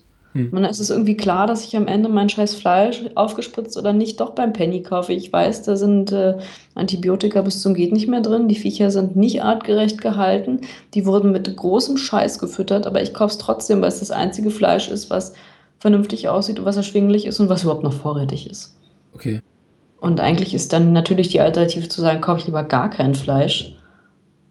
als hm. gammliges Fleisch vom Fleischer oder aufgespritztes Fleisch vom Penny oder überteuertes Fleisch beim Bioladen, das auch schon seit drei Wochen im Regal liegt. Wie sieht das eigentlich mit diesen typisch bayerischen Produkten aus? Es gibt ja, was man zum Beispiel kennt, an bayerischen Fleischprodukten, Leberkäse, Fleisch mhm. im Glas, äh, diese ganzen ziemlich geilen Sachen, die es halt gibt. Gibt es das bei euch? Bekommt man das nochmal im Supermarkt? Ja, witzigerweise nicht. Okay. Also ich habe mich danach gesucht, zugegeben, hm. aber es ist mir jetzt auch noch nicht aufgefallen, dass da die Auswahl größer wäre als, sage ich jetzt mal, in Berlin. Gut, vielleicht sind wir in Berlin einfach verwöhnt ja. mit der Produktauswahl, weil wir überall Maultaschen genauso bekommen wie Weißwurst. Das stimmt. Das heißt, uns fällt das eigentlich in Bayern nicht mehr als besonders auf, dass es da Maultaschen und Weißwurst gibt. Ähm, was mir aufgefallen ist, ist, dass tatsächlich auf dem Viktualienmarkt die Auswahl an Produkten eine sehr große ist. Also, dass du da auch wirklich noch, ich sag mal, offensichtlich originales Fleisch kriegst, auch Leberkäse und äh, Schinken und, und Würstchen in einer Weißwurst in der großen Auswahl. Das gibt es auf dem Viktualienmarkt. Das kostet dann mhm. halt auch sehr, sehr, sehr viel Geld. Und der Viktualienmarkt ist halt ein Münchner Zentrum, da kommt man auch nicht so leicht hin. Jo, da kommt man schon hin, denn witzigerweise ist der Münchner öffentliche Nahverkehr, also gut, mit dem Auto kommst du nicht hin, hm. aber der Münchner öffentliche äh, Nahverkehr ist so ausgelegt, dass egal wo du hin willst, du musst effektiv übers Zentrum. Mhm. Wenn du von Norden nach Süden willst, dann fährst du nicht schräg durch, sondern du fährst übers Zentrum. Wenn du von Osten nach Westen willst, fährst du übers Zentrum. Wenn du vom Südwesten nach Nordwesten willst, dann fährst du übers Zentrum. Okay. Du kommst, egal wo du hin willst, einmal am Tag immer am Viktualienmarkt vorbei. Du musst nur aussteigen. Verstehe. Also es lässt sich eigentlich nicht umgehen, dahin zu. Deshalb ist die Stadt halt auch immer voll. Mhm. Das heißt im Prinzip, wenn man Bock auf gute Produkte hätte, könnte man jederzeit beim Viktualienmarkt einkaufen, aber man kann es sich nicht leisten. Wenn man einen großen Geldbeutel hat. Ja. Der ist halt, klar, wenn du da hingehst, siehst du, welche Leute da einkaufen, die haben einen großen Geldbeutel. Mhm. Die können sich auch zumindest wie Berlin, die sich ja leisten können, ihren Wocheneinkauf beim Reiche zu machen. Ja, also ich habe mir neulich mal einen, einen Zipfel Salami gekauft, Trüffelsalami. Mm, lecker. Der war so lang wie mein Daumen. Ja. Also echt nicht lang, kannst du dir vorstellen. Stückchen. Und der hat, glaube ich, schon 6 Euro gekostet. Okay. Gut, was ist normal? Weil wenn halt dann beim Aldi so ein ganz lange Salami 2 Euro oder 3 Euro mhm. kostet, mhm. und das hat für ein Zipfelchen 6 Euro, aber ich muss dir ja sagen, jede Scheibe, die ich mir davon abschneide, genieße ich. Die teile okay. ich mir ein. So. Ist das so eine normale Salami oder ist das so eine nee, extra Salami lang mit Trüffelfüllung. Eine kleine Runde mit Trüffelfüllung. Also eine extra lang gereift oder normal gereift? Ich glaube normal. Also es gibt in Italien diese extra lang gereiften, gereiften Wildschwein-Salamis, die ja auch nur noch ganz klein sind, aber trotzdem unglaublich teuer sind. Weil sie halt so lange auch gereift sind und so. Ja. Auch aufwendig produziert sind. Naja, die Salami reift jetzt in meinem Kühlschrank, Kühlschrank schon seit ein paar Wochen. okay. War ja teuer. Wie sieht es denn überhaupt mit den Lebensmittelpreisen durchschnittlich aus? Also kannst du da irgendwelche Standardzahlen nennen? Was kostet, was weiß ich, Paket Mehl? Äh, ach, witzig. Genauso viel wie in Berlin. Mhm. Weiß ich nicht, 50 Cent. Okay. Also, ja, München ist teuer. Das ist auf jeden Fall. Mhm. Aber wenn du, wenn du wirklich, wenn du gewöhnt bist, eh nur zum Penny oder zu Lidl, zu Aldi zu gehen und nicht regelmäßig zum Kaisers, hier ist es Tengelmann, gehst, dann zahlst du die gleichen Preise wie überall. Also die Discounterpreise heben sich nicht von den gewöhnlichen Preisen ab. Okay. Aber Fleisch ist halt wesentlich teurer. Nee, beim Discounter auch nicht. Okay. Das heißt nur, also eigentlich sind die Lebensmittelkosten in München nicht teurer als in Berlin. Kommt drauf an, wo du einkaufst. Also bei den Discountern nicht. Mhm. Bei den Tengelmanns und Revis hm, eigentlich auch gehoben, aber so gehoben wie in anderen Städten. Okay. Aber bei den Einzelhandelsketten, die nicht Discount, also die nicht an größeren Ketten dranhängen, sondern diese kleinen für sich, der Vinzenz Moore oder die Hoffisterei, diese eigenständigen Bäckereien, Müller, davon gibt es tatsächlich noch viele eigenständige Bäckereiketten, die an keiner größeren dranhängen. Die sind teurer. Okay. Also weiß ich nicht, bei meinem U-Bahn-Bäcker zahle ich für drei Brötchen 2,70. Das sind das gute Brötchen, sind groß. Ja. Wenn, sie, wenn sie mir alle drei einpacken. Aber ähm, sowas, ne? Und Hofiste, Vinzenz Mo mit dem ollen Fleisch ist auch teurer. Könnte ich jetzt nicht beziffern, aber ist teurer, effektiv. Hm. Klar, es ist kein Discounterfleisch und die Ketten wollen irgendwie überleben, aber die Leute nehmen das auch an, die gehen dann da auch hin. Und witzigerweise, wenn du essen gehst, dann schlagen, schlagen sie drauf. Also das, äh, die Preise für Essen gehen sind schon gehoben. Okay. Ähm, ja. Also klar, wenn du jetzt Vergleich Frankfurt oder Berlin anguckst, äh, kommt dir das echt lächerlich vor. Ja, das stimmt. Ich meine, Berlin kann man wunderbar von wenig Geld leben. Eben, ja. Berlin ist aber auch Ja. anders. Berlin hat man natürlich weniger Geld als München. Das Ja. muss man mal überlegen. Ja, in Berlin oder anders. In Berlin hast du vielleicht schon Geld, aber in Berlin gehen auch weniger Geld für Lebenshaltungskosten Mhm. drauf. Ja. In München zahlst du einfach das Doppelte an Miete. Und das sage ich jetzt nicht mal so lapidar, sondern es ist faktisch das Doppelte an Miete, quadratmeterpreisig. Ähm, entsprechend auch das Doppelte an Nebenkosten. Und ähm, die wollen natürlich irgendwie, äh, die wollen ja irgendwie wieder reinkommen. Die Leute müssen mehr arbeiten. Die ziehen auch eher nicht mehr in die Stadt, sondern raus aufs Land oder an die Randbezirke, was dazu führt, dass die Randbezirke eine höhere Bevölkerungsdichte haben, nach und nach. Also Gebiete, die früher nur Feld und der Hahnkräte waren, sind jetzt dicht besiedelt. Einfamilienhäusern, das heißt, da muss die Infrastruktur nachkommen, das kostet Geld. Die Infrastruktur in München kommt nicht nach an dem Zuzug und an der Ausweitung der Bevölkerung in die Randgebiete. Äh, Das ist ein ziemlich großes Problem Okay. Was die Stadt halt auch noch nachhaltig teurer macht. Also so Sachen wie Suche nach einem Kita-Platz ist in München klar wie in Berlin, aber hier echt ein ganz großes Drama. Okay. Ähm, klar, das Problem, die hat man vielleicht nicht, aber Kita-Platzsuche ist hier ein Drama. Wie bei uns sind es die Kliniken, hier sind es die Kita-Plätze. Und die. Dafür findest du überall einen Job. Ja. Klar, wo mehr Menschen sind, fällt auch mehr Arbeit an. Ja, ist halt hier in Norwegen wie anders. Also Produkte sind im Schnitt teurer. Wenn man im Supermarkt geht, ist alles teurer. Gleichzeitig gibt es aber auch Sachen, die sind wesentlich preiswerter. Beispielsweise Fischprodukte sind in Norwegen Fischprodukte. Fischprodukte. Okay, ja, Also- Mensch, ganz vergessen, dass sowas gibt. Ja, das ist in Norwegen halt gang und gäbe, weil das kommt quasi bei uns vor der Haustür raus. Ja. Und das ist in Supermärkten immer von einer guten Qualität und verhältnismäßig frisch. Also wenn ich zum Beispiel jetzt mal gucke, ich habe jetzt gerade mal hier eine Rechnung gefunden. Ich habe neulich für äh, Lachs, glaube ich, war das gekauft.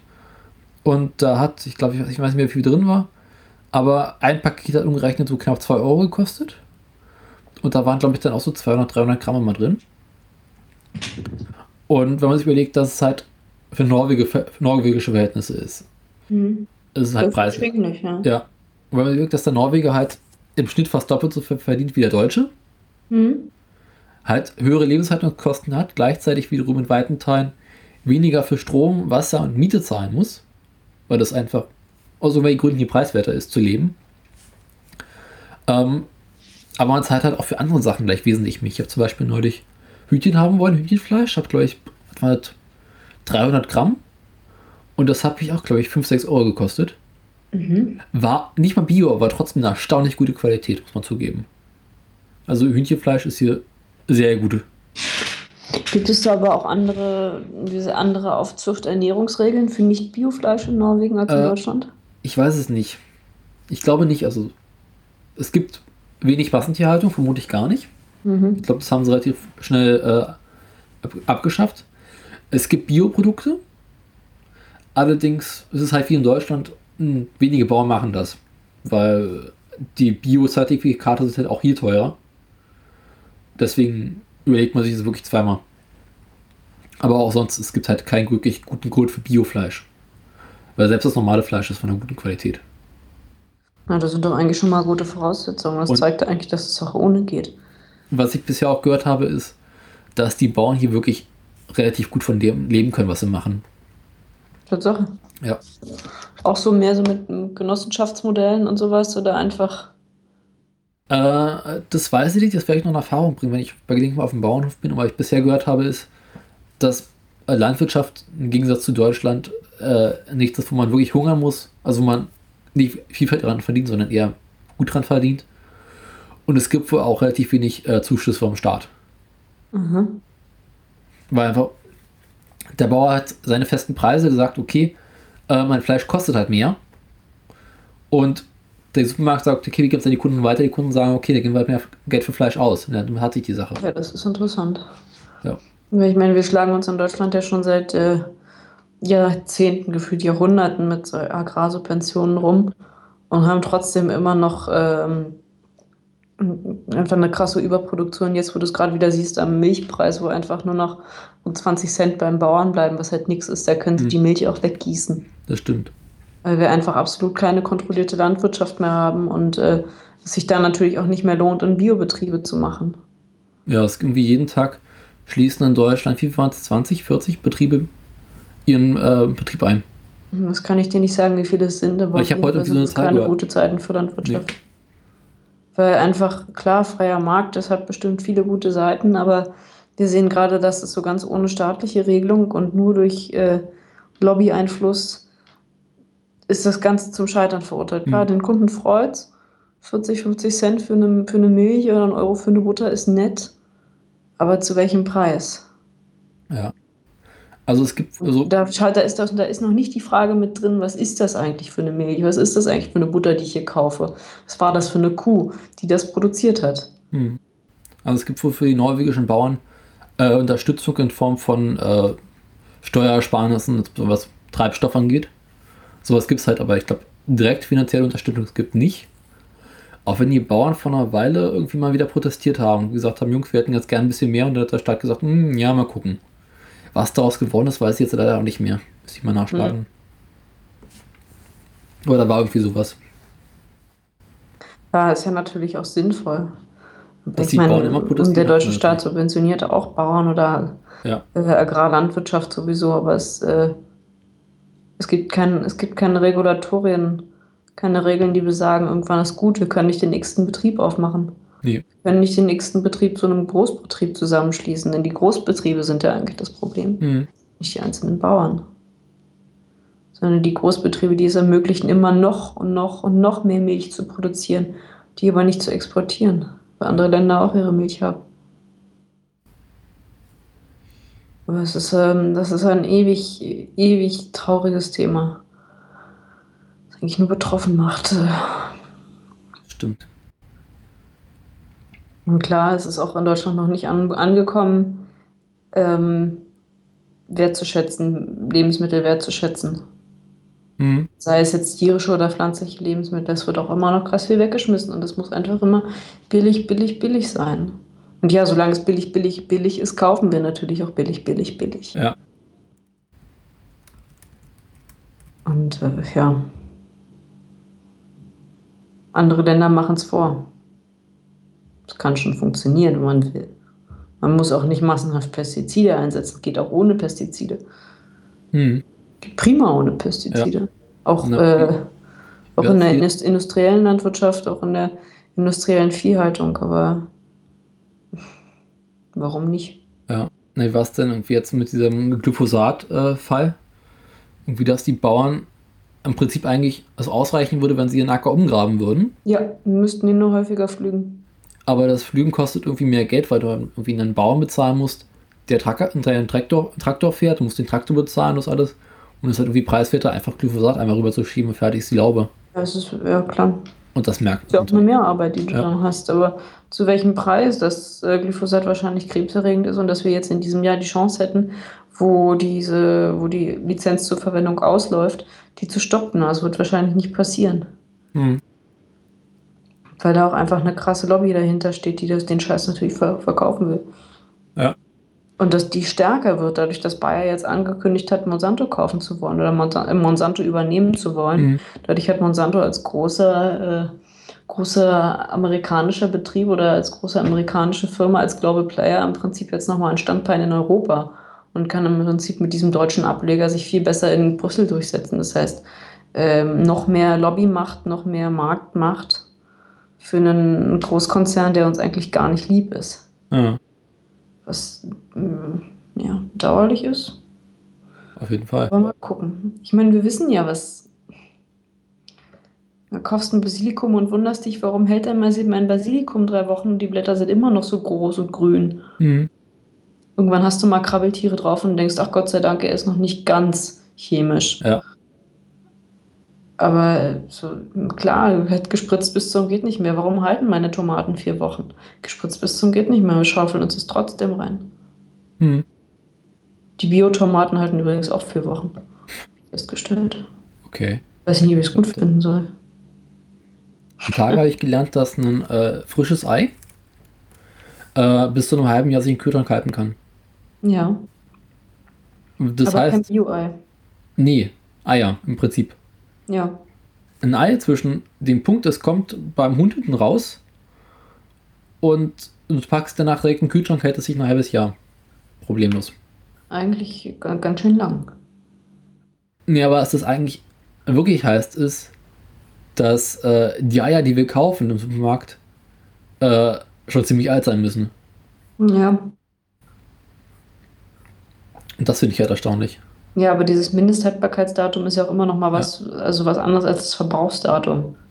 Ja, aber trotzdem. Mindesthaltbarkeitsdatum beschreibt ja das Datum, bis zu dem das Produkt mindestens noch die ähm, vor, vorgeschriebenen Mhm. äh, Qualitätskriterien erfüllen muss. Ja. Das ist ja noch was anderes als das tatsächliche Ablaufdatum. Wobei es auch passieren kann, dass die eine Milch zwei Tage vorher abläuft. Hatte ich auch neulich hab ich Ja, zurück. Kühlschrank gestellt. Aber trotzdem, wenn ein Mindesthaltbarkeitsdatum da ist, was für zwei Monaten liegt, heißt, dass das Ei schon mindestens äh, drei, vier Monate alt sein müsste. Ja. Offensichtlich. Und nicht Das nur ist das. Es ist ja, normalerweise steht ja auch drauf, wann es abgepackt wurde, Ja. das Ei. Also nicht immer, aber manchmal müsste es eigentlich. Und es gibt ja auch diese lustigen, es ist so eine Art QR-Code, so ein Seriencode auf den Ja. Eiern, mit dem du nachverfolgen kannst, wo dein Ei herkommt. Was vor allem dafür sorgen soll, wenn es jetzt irgendwelche Salmonellenverdacht gibt, so wird der gleich dergleichen. Es werden ja häufig, also Eier werden ja am häufigsten zurückgezogen, dass du nachverfolgen kannst, ob dein Ei von einem der Betriebe kommt, die betroffen sind. Mhm. Dafür gibt es diese lustigen QR-Codes auf den Eiern. Das habe ich bisher noch nicht gesehen, muss ich zugeben. Nee, musst du mal darauf achten. Da sind so kleine Codes drauf. Kannst du nachverfolgen, wo dein Ei herkommt. Ja. Nee, gut, bei den Eiern, die es hier, Ich weiß ich, wo die herkommen. gibt es auch das. Hm? Bei den Eiern, die ich hier esse, weiß ich, wo die herkommen. Da kenne ich den äh, Bauern sogar persönlich. Ja, das ist gut zu wissen. Und das ist halt, wenn man diese Eier hat, also sie sind, sie ganz, normal, ganz normale Eier und dann schlägst du mit Messer einfach reinschlagen, um das Ei aufzumachen und du haust drauf und das Ei ist noch im Takt. Und du haust nochmal drauf und nochmal drauf, bis du es irgendwann schaffst, diese scheiß Schale kaputt zu kriegen, weil das Huhn halt so gesund lebt, dass diese Schale richtig hart ist. Mhm. Das finde ich halt beeindruckend. Da hast du halt auch noch so eine Art Beziehung zu diesem Ei und zu dem Bauern, wenn du den kennst, da weißt du, gut, der hatte das in der Hand, der hat sich darum gekümmert, der hat das gemacht. Aber es ist nicht so ein industrielles Ei aus der Massenproduktion, was im Prinzip äh, durch deine Küche hindurchfleucht wie Salz. Mhm. Vom, von der Wertschätzung her, ne? Ja. Das eigentlich schon nicht mehr als tierisches Produkt wahrgenommen wird, sondern als Massenprodukt. Mhm. Aber ich schätze, es gibt andere Länder, bei denen das durchaus noch schlimmer ist als bei uns in Deutschland. Ja.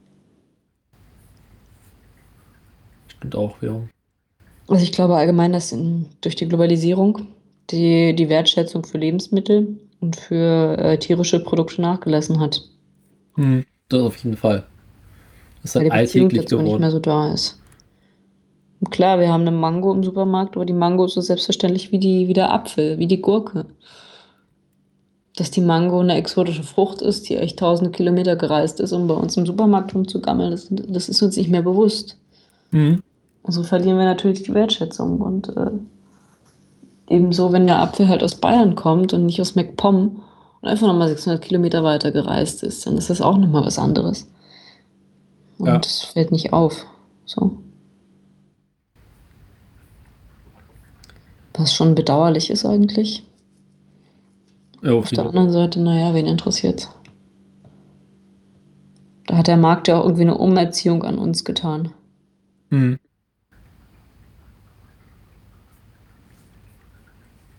Das ist in Norwegen halt anders. Ich glaube, was, was ich bisher jedenfalls gemerkt habe, ist, dass im Großen und Ganzen eher darauf geachtet wird, was man, was man isst. Also Inwiefern, ob das gesund ist oder? nicht unbedingt, aber die Wertschätzung für regionale Produkte. Dass Mhm. man halt nicht jeden Tag äh, das gute Steak isst. Hm, verstehe. und halt sich eher darüber Gedanken macht, insbesondere mehr Fisch zu essen, weil der halt hier in Übermengen da ist. Aber halt auch nur regionale Gemüseprodukte zum Beispiel zu verarbeiten. Weil es halt nicht die Auswahl gibt. Das ist eigentlich sehr schön. Jo. Klar, es funktioniert aber auch, weil das so ein kleines Land ist und weil ihr eben nicht durch die EU und durch diesen ganzen Scheiß diesen krassen Import habt. Ja. Wird halt auch nicht wahrscheinlich auch nicht so zugemüllt mit dem ganzen Discounter-Zeug. Nee. Das, ist halt das Angebot ist kleiner. Ja, sicher auch durch hohe Lebensmittelpreise ist natürlich die Wertschätzung auch eine andere. Und auch das Angebot ist im Prinzip kleiner. Also zum Beispiel so, selbst diese Standardsachen wie Paniermehl, was man in Deutschland jederzeit bekommt, das gibt es halt in Norwegen nicht überall und nicht immer. Mhm. Das Weil- ist schon sehr seltsam. Äh, ist in der norwegischen Küche auch nicht so vertreten, muss man zugeben. Weil Schnitzel Ja, kennen sie dann nicht. ist es ja auch eine Erklärung. Ja.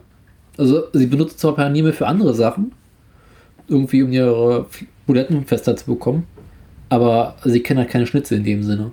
Ja. Insgesamt ist äh, die Verarbeitung von Fleisch, wie Schweinefleisch, äh, nicht so sehr vertreten, außer in Form von Wurst. Und halt irgendwie Steak. Ich weiß nicht warum. Also man sagt immer, der Norweger soll was ko- kochen, dann geht relativ faul. Ob das so stimmt, weiß ich nicht. Ich vermute es aber mal. Und Ich weiß nicht, ich, wenig, würde nicht sagen, dass der Norweger per se weniger faul ist als der Deutsche. Ich weiß es auch nicht. Ich Also meine, wir haben jedenfalls- auch so eine sehr starke Außerhaus-Esskultur. Was ich, Du kannst ja im Prinzip überall und zu jeder Zeit ständig was zu essen haben. Ja. was ich von Norwegern bisher gehört habe, war, ähm, dass der Norweger über sich selber sagt, dass er ziemlich faul ist. Hm. Und gerne Menschen dafür bezahlt, dass sie ihre Arbeit machen. Ja, faul an welchem Maßstab? Viel Geld aus. Ähm, äh, faul zum Beispiel in Bezug auf Kochen. Das merkt man hier. Das hört man jedenfalls immer wieder. Ja gut, aber ich meine, wenn der Maßstab ist, dreimal am Tag groß zu kochen, in welchem Land hast du das noch? Ja, oder einmal am Tag zu kochen. Ja, ja, es ist halt, das ist immer so eine Art ein Vergleich, was ist viel, was ist wenig. Mhm. Ja, was auch ja, andere Leute die Arbeit für sich machen, was ist da der Maßstab? Ja.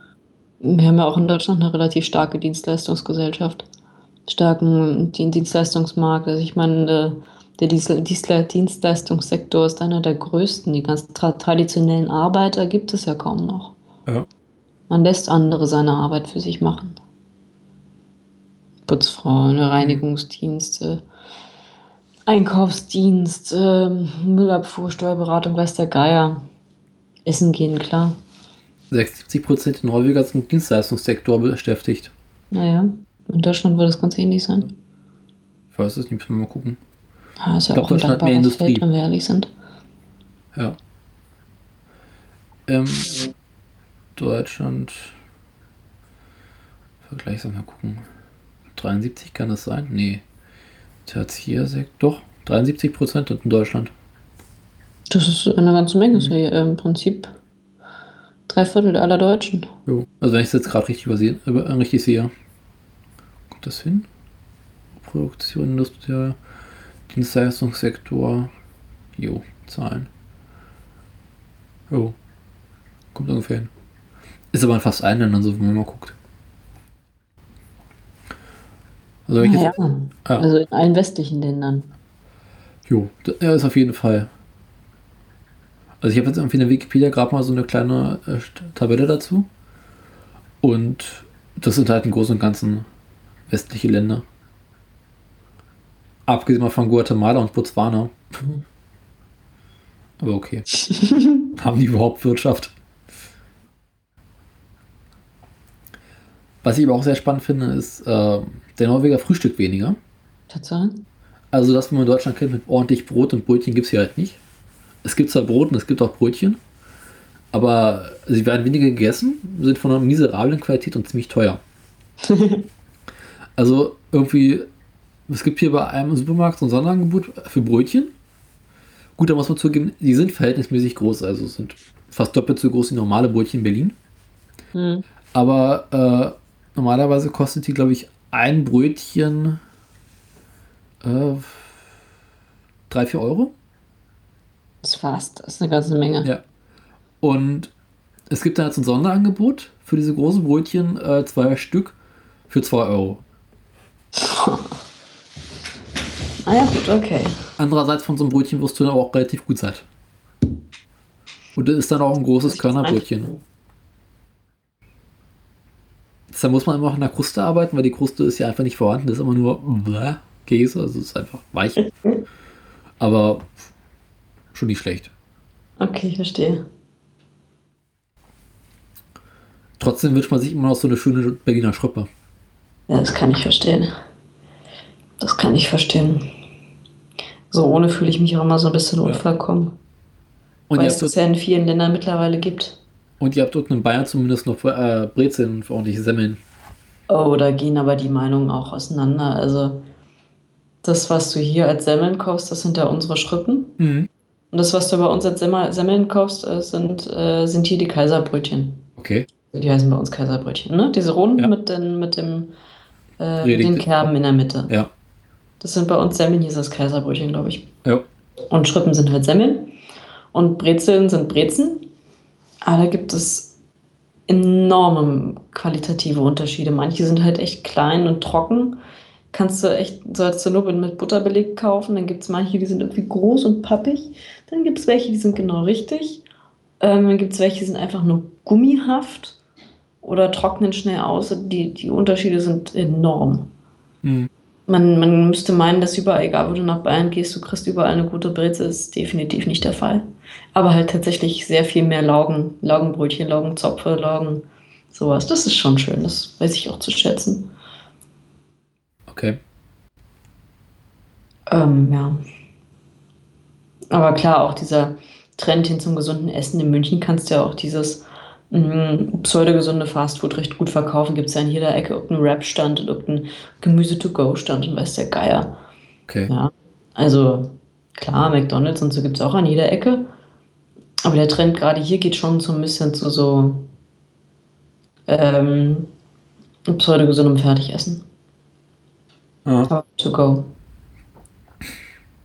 okay. Entsprechend teuer. So fertig essen habe ich bisher noch nicht wirklich erlebt. Also, also diese kleinen, ähm, ja, wie heißen die denn? So McDonalds und Konsorten Mhm. äh, in klein, also Imbissbuden. Ja. Gibt sie wenig. Und wenn es meistens so für so Dönerartiges. Ach, Das sieht man hier. das überrascht mich ja. Ja. Gut, nun ist es auf dem Land eh nochmal anders als äh, in den Städten. Wie es in Oslo oder in großen, weiteren größeren Städten ist, weiß ich nicht. Mhm. Aber hier in der nächstgrößeren Stadt gibt es halt irgendwie, wenn Imbissbuden, meistens richtige Läden, da gibt es dann Döner drin und sowas. Oder Falafel. Okay, das ist interessant. Also davon, ja gut, doch Falafel und so Döner gibt es hier auch wie häufiger. Ja. Aber zum Beispiel seltener so Würstchen und sowas.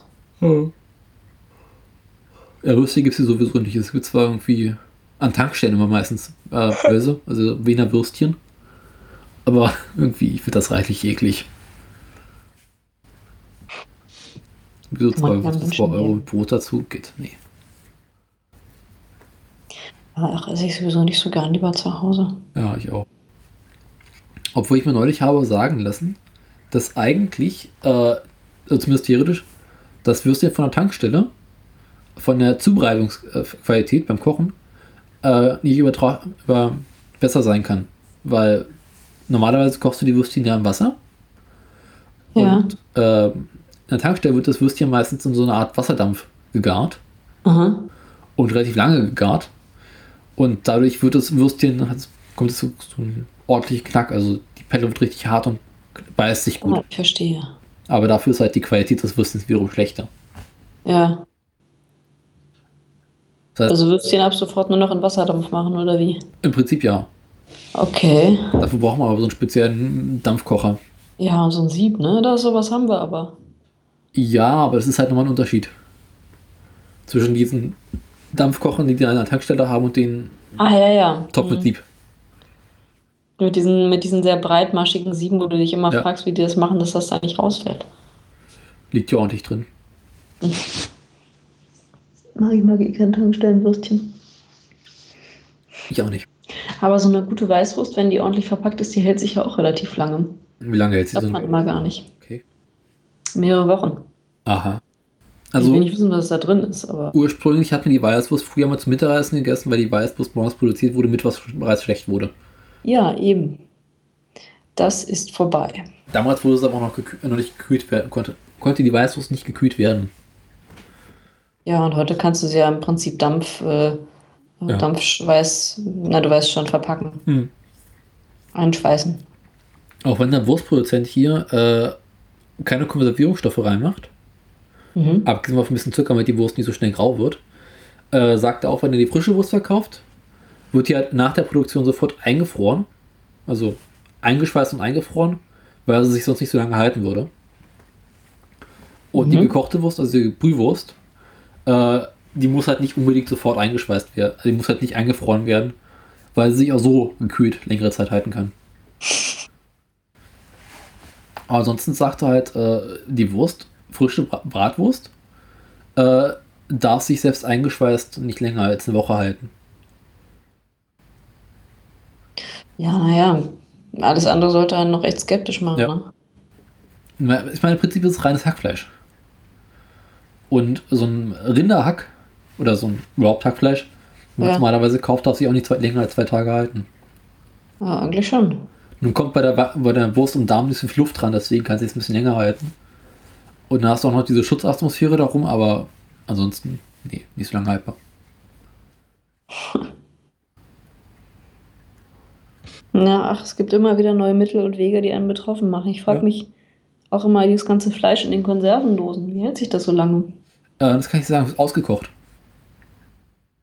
Aha. Da ist halt einfach komplett unter Abschluss von Luft. Und das wird ja, ähm, wie war das denn mehr? Das, kommt, also das Fleisch kommt in die Dose rein Mhm. und wird dann halt unter Vakuum verpackt und dann zwei, drei Stunden lang gekocht. Und da sind dann wirklich alle Bakterien da drin tot Mhm. und dann hält es sich halt Jahre. Das Einzige, was passieren kann, ist, dass sich, äh, wie was, ich habe das Bio, sag ich mal, gelernt. Ähm, wenn sich bei einer Ver beim, oh beim Verschließen der Dose Mhm. irgendwie ein Fehler entsteht, kann sich darunter so eine Art Pilzschimmel bilden, I. der das Fleisch äh, äh, ungenießbar macht und sogar selbst kleinste Mengen können zum Tod führen beim Essen. I. Ja. Aber den Allerdings- sieht man schon, den Schimmelpilz, ja? Ja, weil die Dose wälzt sich nach außen, die wölbt sich wirklich. Und das Fleisch sieht dann auch nicht mehr so aus, als wenn man es essen wollen würde. Geil. Ja. Oh Das. Einzige, worauf man achten muss. Aber zum Glück esse ich so selten Dosen essen. Ja. Aber ansonsten hält sich äh, Essen in Dosen Ewigkeiten. Ja, verrückt, ne? Ich Wenn wir meine, das damals äh, schon gehabt hätten. Hm? Wenn wir das damals schon gehabt hätten. äh, na, die Kunst des Einweckens ist doch schon Asbach uralt. Ja, das, das stimmt wiederum, das stimmt. Das kommt gerade wieder sehr in Trend. Und Einwecken und Konservieren in Dosen ist kein großer Unterschied. Ja, unter anderen Vorzeichen. Äh, naja, Einwecken ist ja auch nur, man nimmt ein Glasgefäß, schließt es luchtig ab und kocht es eine Weile. Ja. Aber da, das, was du in, oder das, was du in Dosen verpackst, wird ja nochmal mit ganz anderen chemischen Mitteln aufbereitet als das klassische Einwecken, wo einfach nur die Pampe reinkommt, Deckel zu und fertig. Muss es aber nicht eigentlich. Naja, doch fürs industrielle Herstellen, fürs ähm, massenhafte Verkaufen schon. Aber im Prinzip spricht nichts dagegen, wenn du zu Hause Würstchen machst, äh, selber machst, äh, in so ein Einwegglas zu machen und das eine Weile auszukochen. Kannst du genauso konservieren. Wenn ich mich jetzt nicht ganz irre. Hm, da wäre ich skeptisch. Weil äh, Äpfel und solche Sachen kannst du ja auch wunderbar konservieren. Das stimmt ja. Und muss halt bloß luftig verpackt sein. Das könnte man zurzeit auch machen. Nochmal eine gute ähm, Rhabarber-Marmelade machen. Ja, Solange es noch Rhabarber gibt. das stimmt. Rhabarber suche ich ja auch seit Ewigkeiten hier. Ich habe zwar schon welchen gesehen, also äh, der rumwächst, Ja, im Supermarkt noch nicht. so wilden Rhabarber-Barber. Ja, der Mensch will sich Rhabarber im Garten äh, einpflanzen. Könnte man ja mal probieren, oder? Auch wenn der Norweger einen Rhabarberkuchen selber nicht kennt. Tatsache? Ich weiß nicht, was die mit ihrem Rhabarber machen, wenn sie welchen haben. Aber Rhabarberkuchen ist jedenfalls nicht. Das ist ja bemitleidenswert. Ja. Es gibt auch in dem Sinne keinen Quark. Wie kein Quark. Es gibt keinen Quark in Norwegen. Sondern? Äh, es gibt Quarkersatz.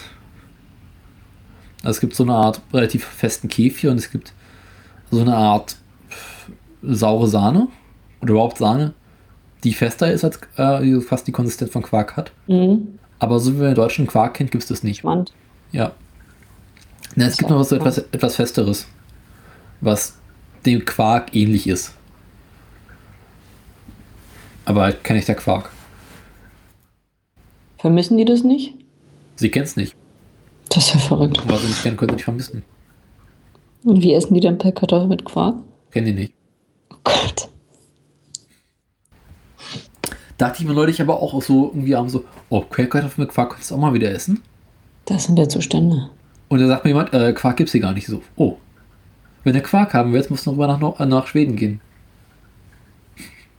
Da gibt's Quark.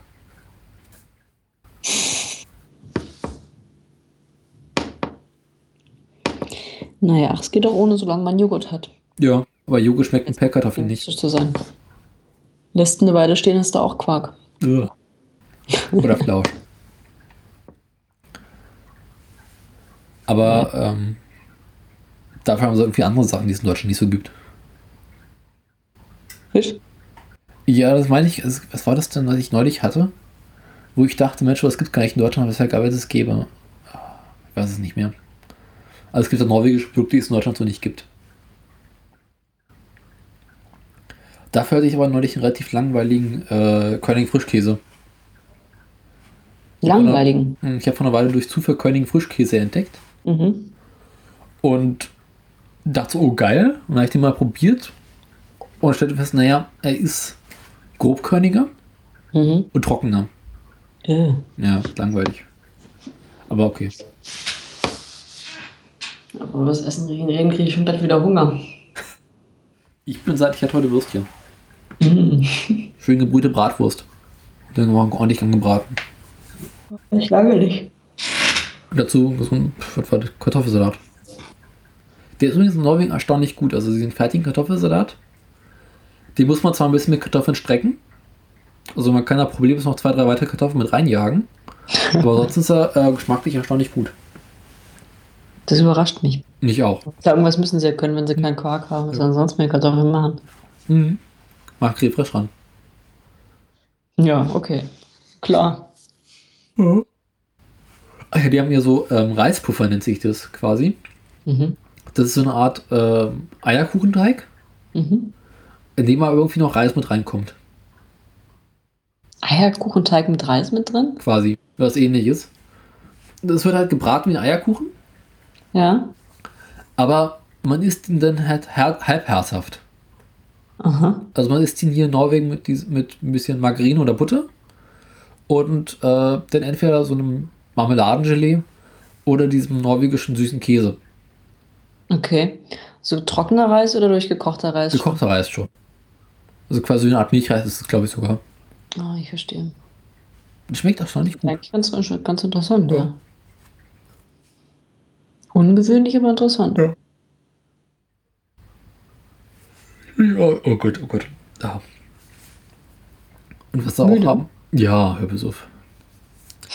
was hier in Norwegen auch irgendwie vertreten ist, was ich bisher nun gehört habe, ist, dass sie Waffeln mit Creme fraiche und äh, Erdbeeren machen. Mm. Also Waffeln, Waffeln? Ja, klassische Waffeln und dann irgendwie Creme fraiche und Erdbeeren drauf. Ja gut, das kann ich mir noch vorstellen. Ja. Klingt komisch, schmeckt aber ganz gut, glaube ich. Das klingt gar nicht so komisch. Ich weiß nicht, also Ist ich, nicht hier in Deutschland? nee, also auf jeden Fall keine Creme fraiche auf Waffeln. Naja, klar. Aber Okay, statt, statt Sahne im Prinzip okay. Genau. Sahne machst du auch nicht auf Waffeln drauf. Nicht? Nö. Klar. Waffeln ist mal im Allgemeinen trocken, also mit äh, Zimt und Zucker oder irgendwie eine Apfelmus oder sowas. Ja, wenn man Sahne hat, gibt da häufig auch im Restaurant dann halt so Ja, gut. Sahne mit Vanilleeis und halt Waffeln Ja. oder irgendwas anderem. Aber ist ja quasi eher die Sahne auf die Vanilleeis drauf. Ja. Aber so an die Waffeln hätte ich auch mal wieder Lust drauf. Ja, oder Apfisch, Apfelstrudel mit Sahne, Jo. wenn wir schon dabei sind. Ja, aber es gibt hier halt leider kein Waffelei essen. Ich könnte mal wieder Waffeln essen. Na, dann musst du das am Wochenende machen. Mach ich mal. Ist gar keine schlechte Idee, so schön frische Waffeln. Am besten noch warm. Ein Apfelstrudel hinterher. Ja. Ich habe ja mal Waffeln gefüllt. Das war Aha. gut. Ach ja. Aber jetzt weiß ich, was hatte ich denn da drin? Äh, weißt du das noch? Ähm, Karamell? Ich hatte, ich hatte so eine Karamellfüllung drin, ne? Diese Karamellbutter, die ich Ja. habe. Und die habe ich mit reingeschmiert. Oh, das war lecker. Ich habe einen normalen Waffelteig gemacht. Die Waffel äh, zur Hälfte reingemacht ins Eisen. Dass so eine sehr, sehr dünne Waffel wird. Mhm. Kurz angebacken. Dann diese Karamellcreme rein. Also eine Karamellbutter ist das, glaube ich, fast, weil irgendwie äh, auch das Zucker karamellisieren. Äh, mach dazu irgendwie Butter mit rein. Mhm. Das Ganze wird dann mit Sahne aufgegossen, hochgekocht, dann unterkühlen lassen und dann verarbeiten. Oder am besten abkühlen lassen vorher. Und das habe ich dann reingemacht und dann halt wieder eine Schicht Waffelteig oben drauf. Und das war richtig gut. Klingt aufregend. Weil die Waffel sieht von außen wie eine normale Waffel aus, aber ist innen drin gefüllt. Der Überraschungseffekt sozusagen. Aber was ihr vorher bei uns macht. Jo. Gar nicht schlecht.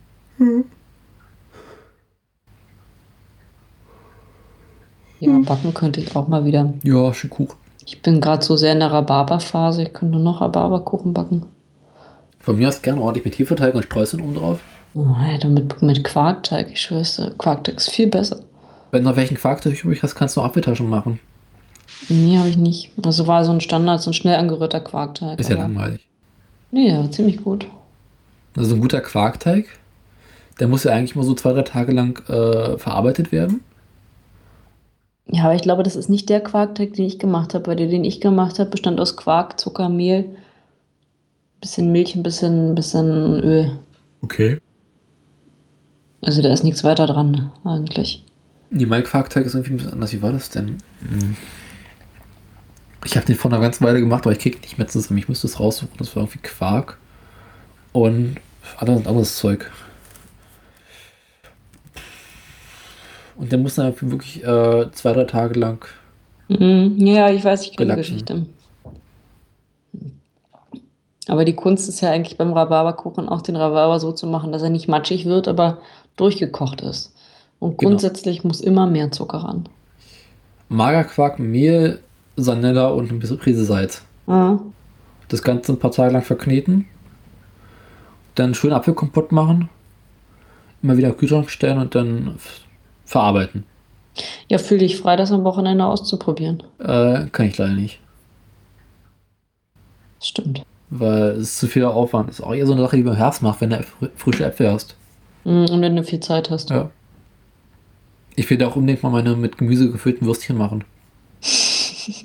Es stellt sich raus, man kann es machen. Aber es ist sinnlos. ja. Schon ein bisschen. Ja, aber warum eigentlich nicht? Ich meine, der Unterschied zwischen Erwartung bei einem Würstchen und das, was man jetzt hier im Mund hat, ist doch dann schön. Ich glaube, vielen Menschen würde der Unterschied gar nicht auffallen, wenn die Gewürzung stimmt. Äh, eigentlich muss man mal Gemüse nicht wirklich würzen, außer vielleicht ein bisschen Salz, Pfeffer. Ja, eigentlich schon. Hauptsache schmeckt hinterher noch wie Wurst. Das soll es ja nicht. Die Idee ist ja, dass man äh, Gemüse im Würstchenteig, äh, im Würstchen im, äh, im Darm hat. Ja gut, dann fällt es ja auf. Ja, soll es ja auch. Und dann einfach von beiden Seiten ein bisschen kochen oder braten. Das weiß ich noch nicht. Naja, kochen. Oder Bratwurst. Wird ja auch gebraten. Das stimmt, ja. Kannst auch braten. Ja. Dann hättest du quasi gebratenes Gemüse im Darm. Jo. Also quasi Tofu-Bratlinge. Ja. Äh. Gibt's ja schon mit Soja. Ich mag kein Tofu. Ist schon. Wenn vegetarisch, dann lasse ich Tofu meistens weg. Ach doch, es gibt ein paar Gerichte, die sind mit Tofu schon ganz geil. Also speziell, wenn das Tofu so frittiert ist, ne? Wenn so manchmal im Asialaden so gebratene Nudeln mit Tofu, also frittiertem Tofu, mein lieber Alter. Und dann lieber frittiertes Hähnchen. Hm, nee. Deswegen ist mit Glutamat drin. Nein, Tofu mit Glutamat dran. Ugh. Damit wenigstens überhaupt was schmeckt. Tut's ja. Da gibt es ja auch echt himmelweite Unterschiede zwischen Tofu und Tofu. Echt? Ja, Ja, ja, das freut dich. doch, auf jeden Fall. Ich habe mal diese berühmte Tofu-Pfanne gemacht, die, von der du erzählt hast. Mit ordentlich äh, Currypaste unten drin. Mhm. Die hat doch super geschmeckt, bis auf Tofu. Ja, man muss das, ähm, das geräucherte Tofu kaufen. Das hatte ich sogar. Und noch besser ist halt echt, wenn das Tofu geräuchert, wenn das Tofu nicht nur geräuchert ist, sondern auch äh, frittiert. Ja, das kann ich schlecht. Hm. Wenn ich schon was mit Frittieren mache, der Pfanne mache ich gleich Schnitzel. Ist einfach am besten. Das stimmt eigentlich. Und ich Öl der Pfanne. Schnitzel auf dem Grill geht übrigens ganz schlecht, habe ich festgestellt. Ach was. Äh, selbst wenn du eine große Ölpfanne auf dem Grill hast, äh, schafft der Grill nicht diese angenehme Hitze, die den Schnitzel braucht. Fand ich ein bisschen frustrierend. Ja, Nee, dauert halt auch lange und dann ist es irgendwie so halbgar. die war durch, aber es dauerte lange. Und ich war auch mit der Kruste nicht so zufrieden. Dafür war der Kartoffelsalat gut. Wo ich jetzt zum ersten Mal gebratenen Schinken reingemacht habe. Oh, das ist eine gute Idee. War richtig lecker. Schön kleine Stücken geschnitten und reingebraten. Bist du darauf gekommen? Äh, na, gebratenen Schinken gibt es ja schon lange im, äh, im Kartoffelsalat. Also wenn man die bayerischen macht mit Also Essig und Öl. Macht man so selten. Was? Gebratenen Schinken und Kartoffelsalat. Äh, weil ich es bisher immer vergessen habe. Aber eigentlich ist der perfekte Kartoffelsalat, also der mit Essig und Öl, mit gebratenem Schinken drin. Mhm. Beziehungsweise äh, gebratenem Bacon, der ein bisschen mehr Speck hat. Mhm. Es gibt da zum einen eine salzige und das andere zum dieses fettige Aroma. Ist halt immer sehr lecker. Und dann darfst du auch nicht sparsam sein. Nee, Und dann eingelegte saure Gurken mit rein. das sowieso nicht. Ja. Ist ja im Prinzip auch ganz einfach. Kennt man hier aber auch nicht. So Kartoffelsalat mit, mit äh, Essig und Öl. Nicht? Nee, vor allem nicht von äh, gekochten Kartoffeln. Sondern? Äh, naja, wenn ist dann meistens mit so einer Art Creme Fraiche. Oder Joghurt oder sowas ähnlichem. Hm. Die Armen. Jo. Freuen sich dann aber, wenn sie ordentlich Kartoffelsalat bekommen. Das muss man ja da lassen. Ja. Vor allem das Rezept ist so einfach. Man kocht Kartoffeln, wie Pellkartoffeln, lässt über Nacht abkühlen, Pelze, macht eine Vinaigrette aus äh, Öl, einfachem Mhm. Essig, Salz, Pfeffer, eventuell ein bisschen Oregano oder so andere Gewürze, Mhm. äh, einen großen Schuss Senf, eine Prise Zucker, ein bisschen Gurkenwasser, kräftig umrühren, gucken, ob es schmeckt und drin hauen. Und Zitrone. Zitrone darf Mm. nicht fehlen. Ja, Gurkenwasser darf da auch echt nicht fehlen. Nee, Das ist eigentlich das A und O. das stimmt. Gurken haben sie hier, Gott sei Dank. Also auch so eingelegte Gurken. Braucht man ja ständig zum Kuchen zum Beispiel. Naja, auf jeden Fall. Und so Ketchup. Ja. Oh, Ketchup und saure Gurken. Köstlich. Kommen wir aber leider nicht aus dem Spreewald. Ja, lang ist's her. Sind einfach Spreewaldgurken? Nee, aus Holland. ja, ja. Schön, Mutter. Spreewaldgurken hat nie was Schwierigkeiten. Ach, schön. Könnt ihr auch mal wieder sehen. Ja, ich hab den noch irgendwo. Trotzdem schlage ich vor, dass wir äh, das Gespräch an dieser Stelle mal dem Ende entgegenführen. Ja, ich muss bald ins Bett. Oder so. Ja, ich zumindest auch. ins Bett. Morgen arbeiten. Wieso das denn? Wieso nicht? Das ist Ich- Werktag. Ja, stimmt. Feiertag ist erst übermorgen. stimmt. Ich muss mal langsam ganz mein Näschen putzen, das ist dicht. Ja, besser ist. Ich schau mal, ob wir noch saure Gurken im Kühlschrank haben. Oder auch einen schönen Film gucken und dazu saure Gurken essen. Bitte? Saure Gurken essen und dazu einen schönen Film gucken. Ja, genau. Geht da bestimmt auch Mit gut einem kleinen, mit einem kleinen ähm, Problem. Eine Kuchengabel. Kuchengabeln eignen sich perfekt dafür. Und jetzt weißt du warum. Das stimmt. Obwohl ich ja diese länglichen Gabeln, also Kuchengabelgröße mit länglichem Stiel besser finde. Wie ist So wie äh, Cappuccino-Löffel und Genau. Gabel dran. der sowas mit Gabel vor für Gurken und sowas. Ist doch super. Ja, absolut. So auch ziehst du die Pfoten ein, kommst trotzdem in die Gur letzte Gurke unten ran. Ja. Ohne das Glas umzukippen. Alles schon gehabt. Ich weiß.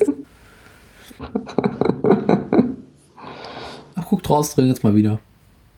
Hm, ja, auch zum Glück ist es dunkel. Stimmt. Bayern ist am schönsten, wenn es dunkel ist, ganz ehrlich. Hier wird es ja später dunkel. Mal so ein ganz bisschen her, aber nicht mehr viel. Kommt vor. Könnte sein, dass es wieder hell ist. Trauert. Hm? Das ist traurig. Was? Dass es um halb Also, zwölf, nicht hell. dass es um halb zwölf nachts nicht ganz dunkel ist? Für das andere. Ja, zum Beispiel. Man gewöhnt sich dran. Naja, in Bayern, glaube ich, wäre das nicht der Fall. Nee, zweizüglich. Hm. Dafür ist bei euch im Winter länger hell. Geht so. Stimmt auch wieder. Na gut. Genau, ich muss ins Bett. Dann lass uns mal das an dieser Stelle irgendwie dem Ende entgegenführen. Ja. Das Äh. letzte Sch Schlusswort gesprochen haben. Genau. Dann Handy aufladen. ist die Therapiestunde mit etwas mehr als fast einer doppelten Therapiestunde jetzt beendet. Folge 0 und Folge 1. Genau. Wie lange dauert eigentlich eine wirkliche Therapiestunde? Dann können wir jetzt eigentlich auch erstmal in die Sommerpause gehen genau. Das stimmt auch. und in die Weihnachtspause. Ja. Und dann ziehen wir uns einer konspirativen Kunstpause zurück und denken wir mal nach, wie wir weiterführen werden. Auf jeden Fall bis zur nächsten Wahl in Österreich. Genau. Das eigentliche Thema der Sendung Österreich. Ja, gibt es eigentlich nicht viel drüber zu reden. Punkt abgehakt. Ja, wenn man über Österreich spricht, ist man halt relativ schnell beim Essen. Stellt man fest, wir haben sie nicht, Nee, dann spricht man halt weiter über das Essen. Eigentlich ist das ein natürlicher Gang der Dinge. Essen ist immer toll. Eben. Gut, äh, Amen. dann danke ich für dieses Gespräch. Ich danke dir. Bitte gern geschehen. Äh, Freude ist ganz auf meiner Seite. man dankt dem Zuhörer für die Aufmerksamkeit, die sie uns geschenkt haben, für diese nullte und erste Folge. Wir sehen uns nach der Sommerpause. Man sieht sich nach der Sommerpause, mal gucken, wie lang die wird. Petri Heil. Ich muss erstmal gucken, weil ich schaffe, die Sendung zu veröffentlichen. Das wird noch eine Weile dauern. Hauptsache, du schneidest erstmal die ganzen Outtakes raus. Nein, bleibt alles drin. Gut, äh, dann Gute Nacht. gute Nacht.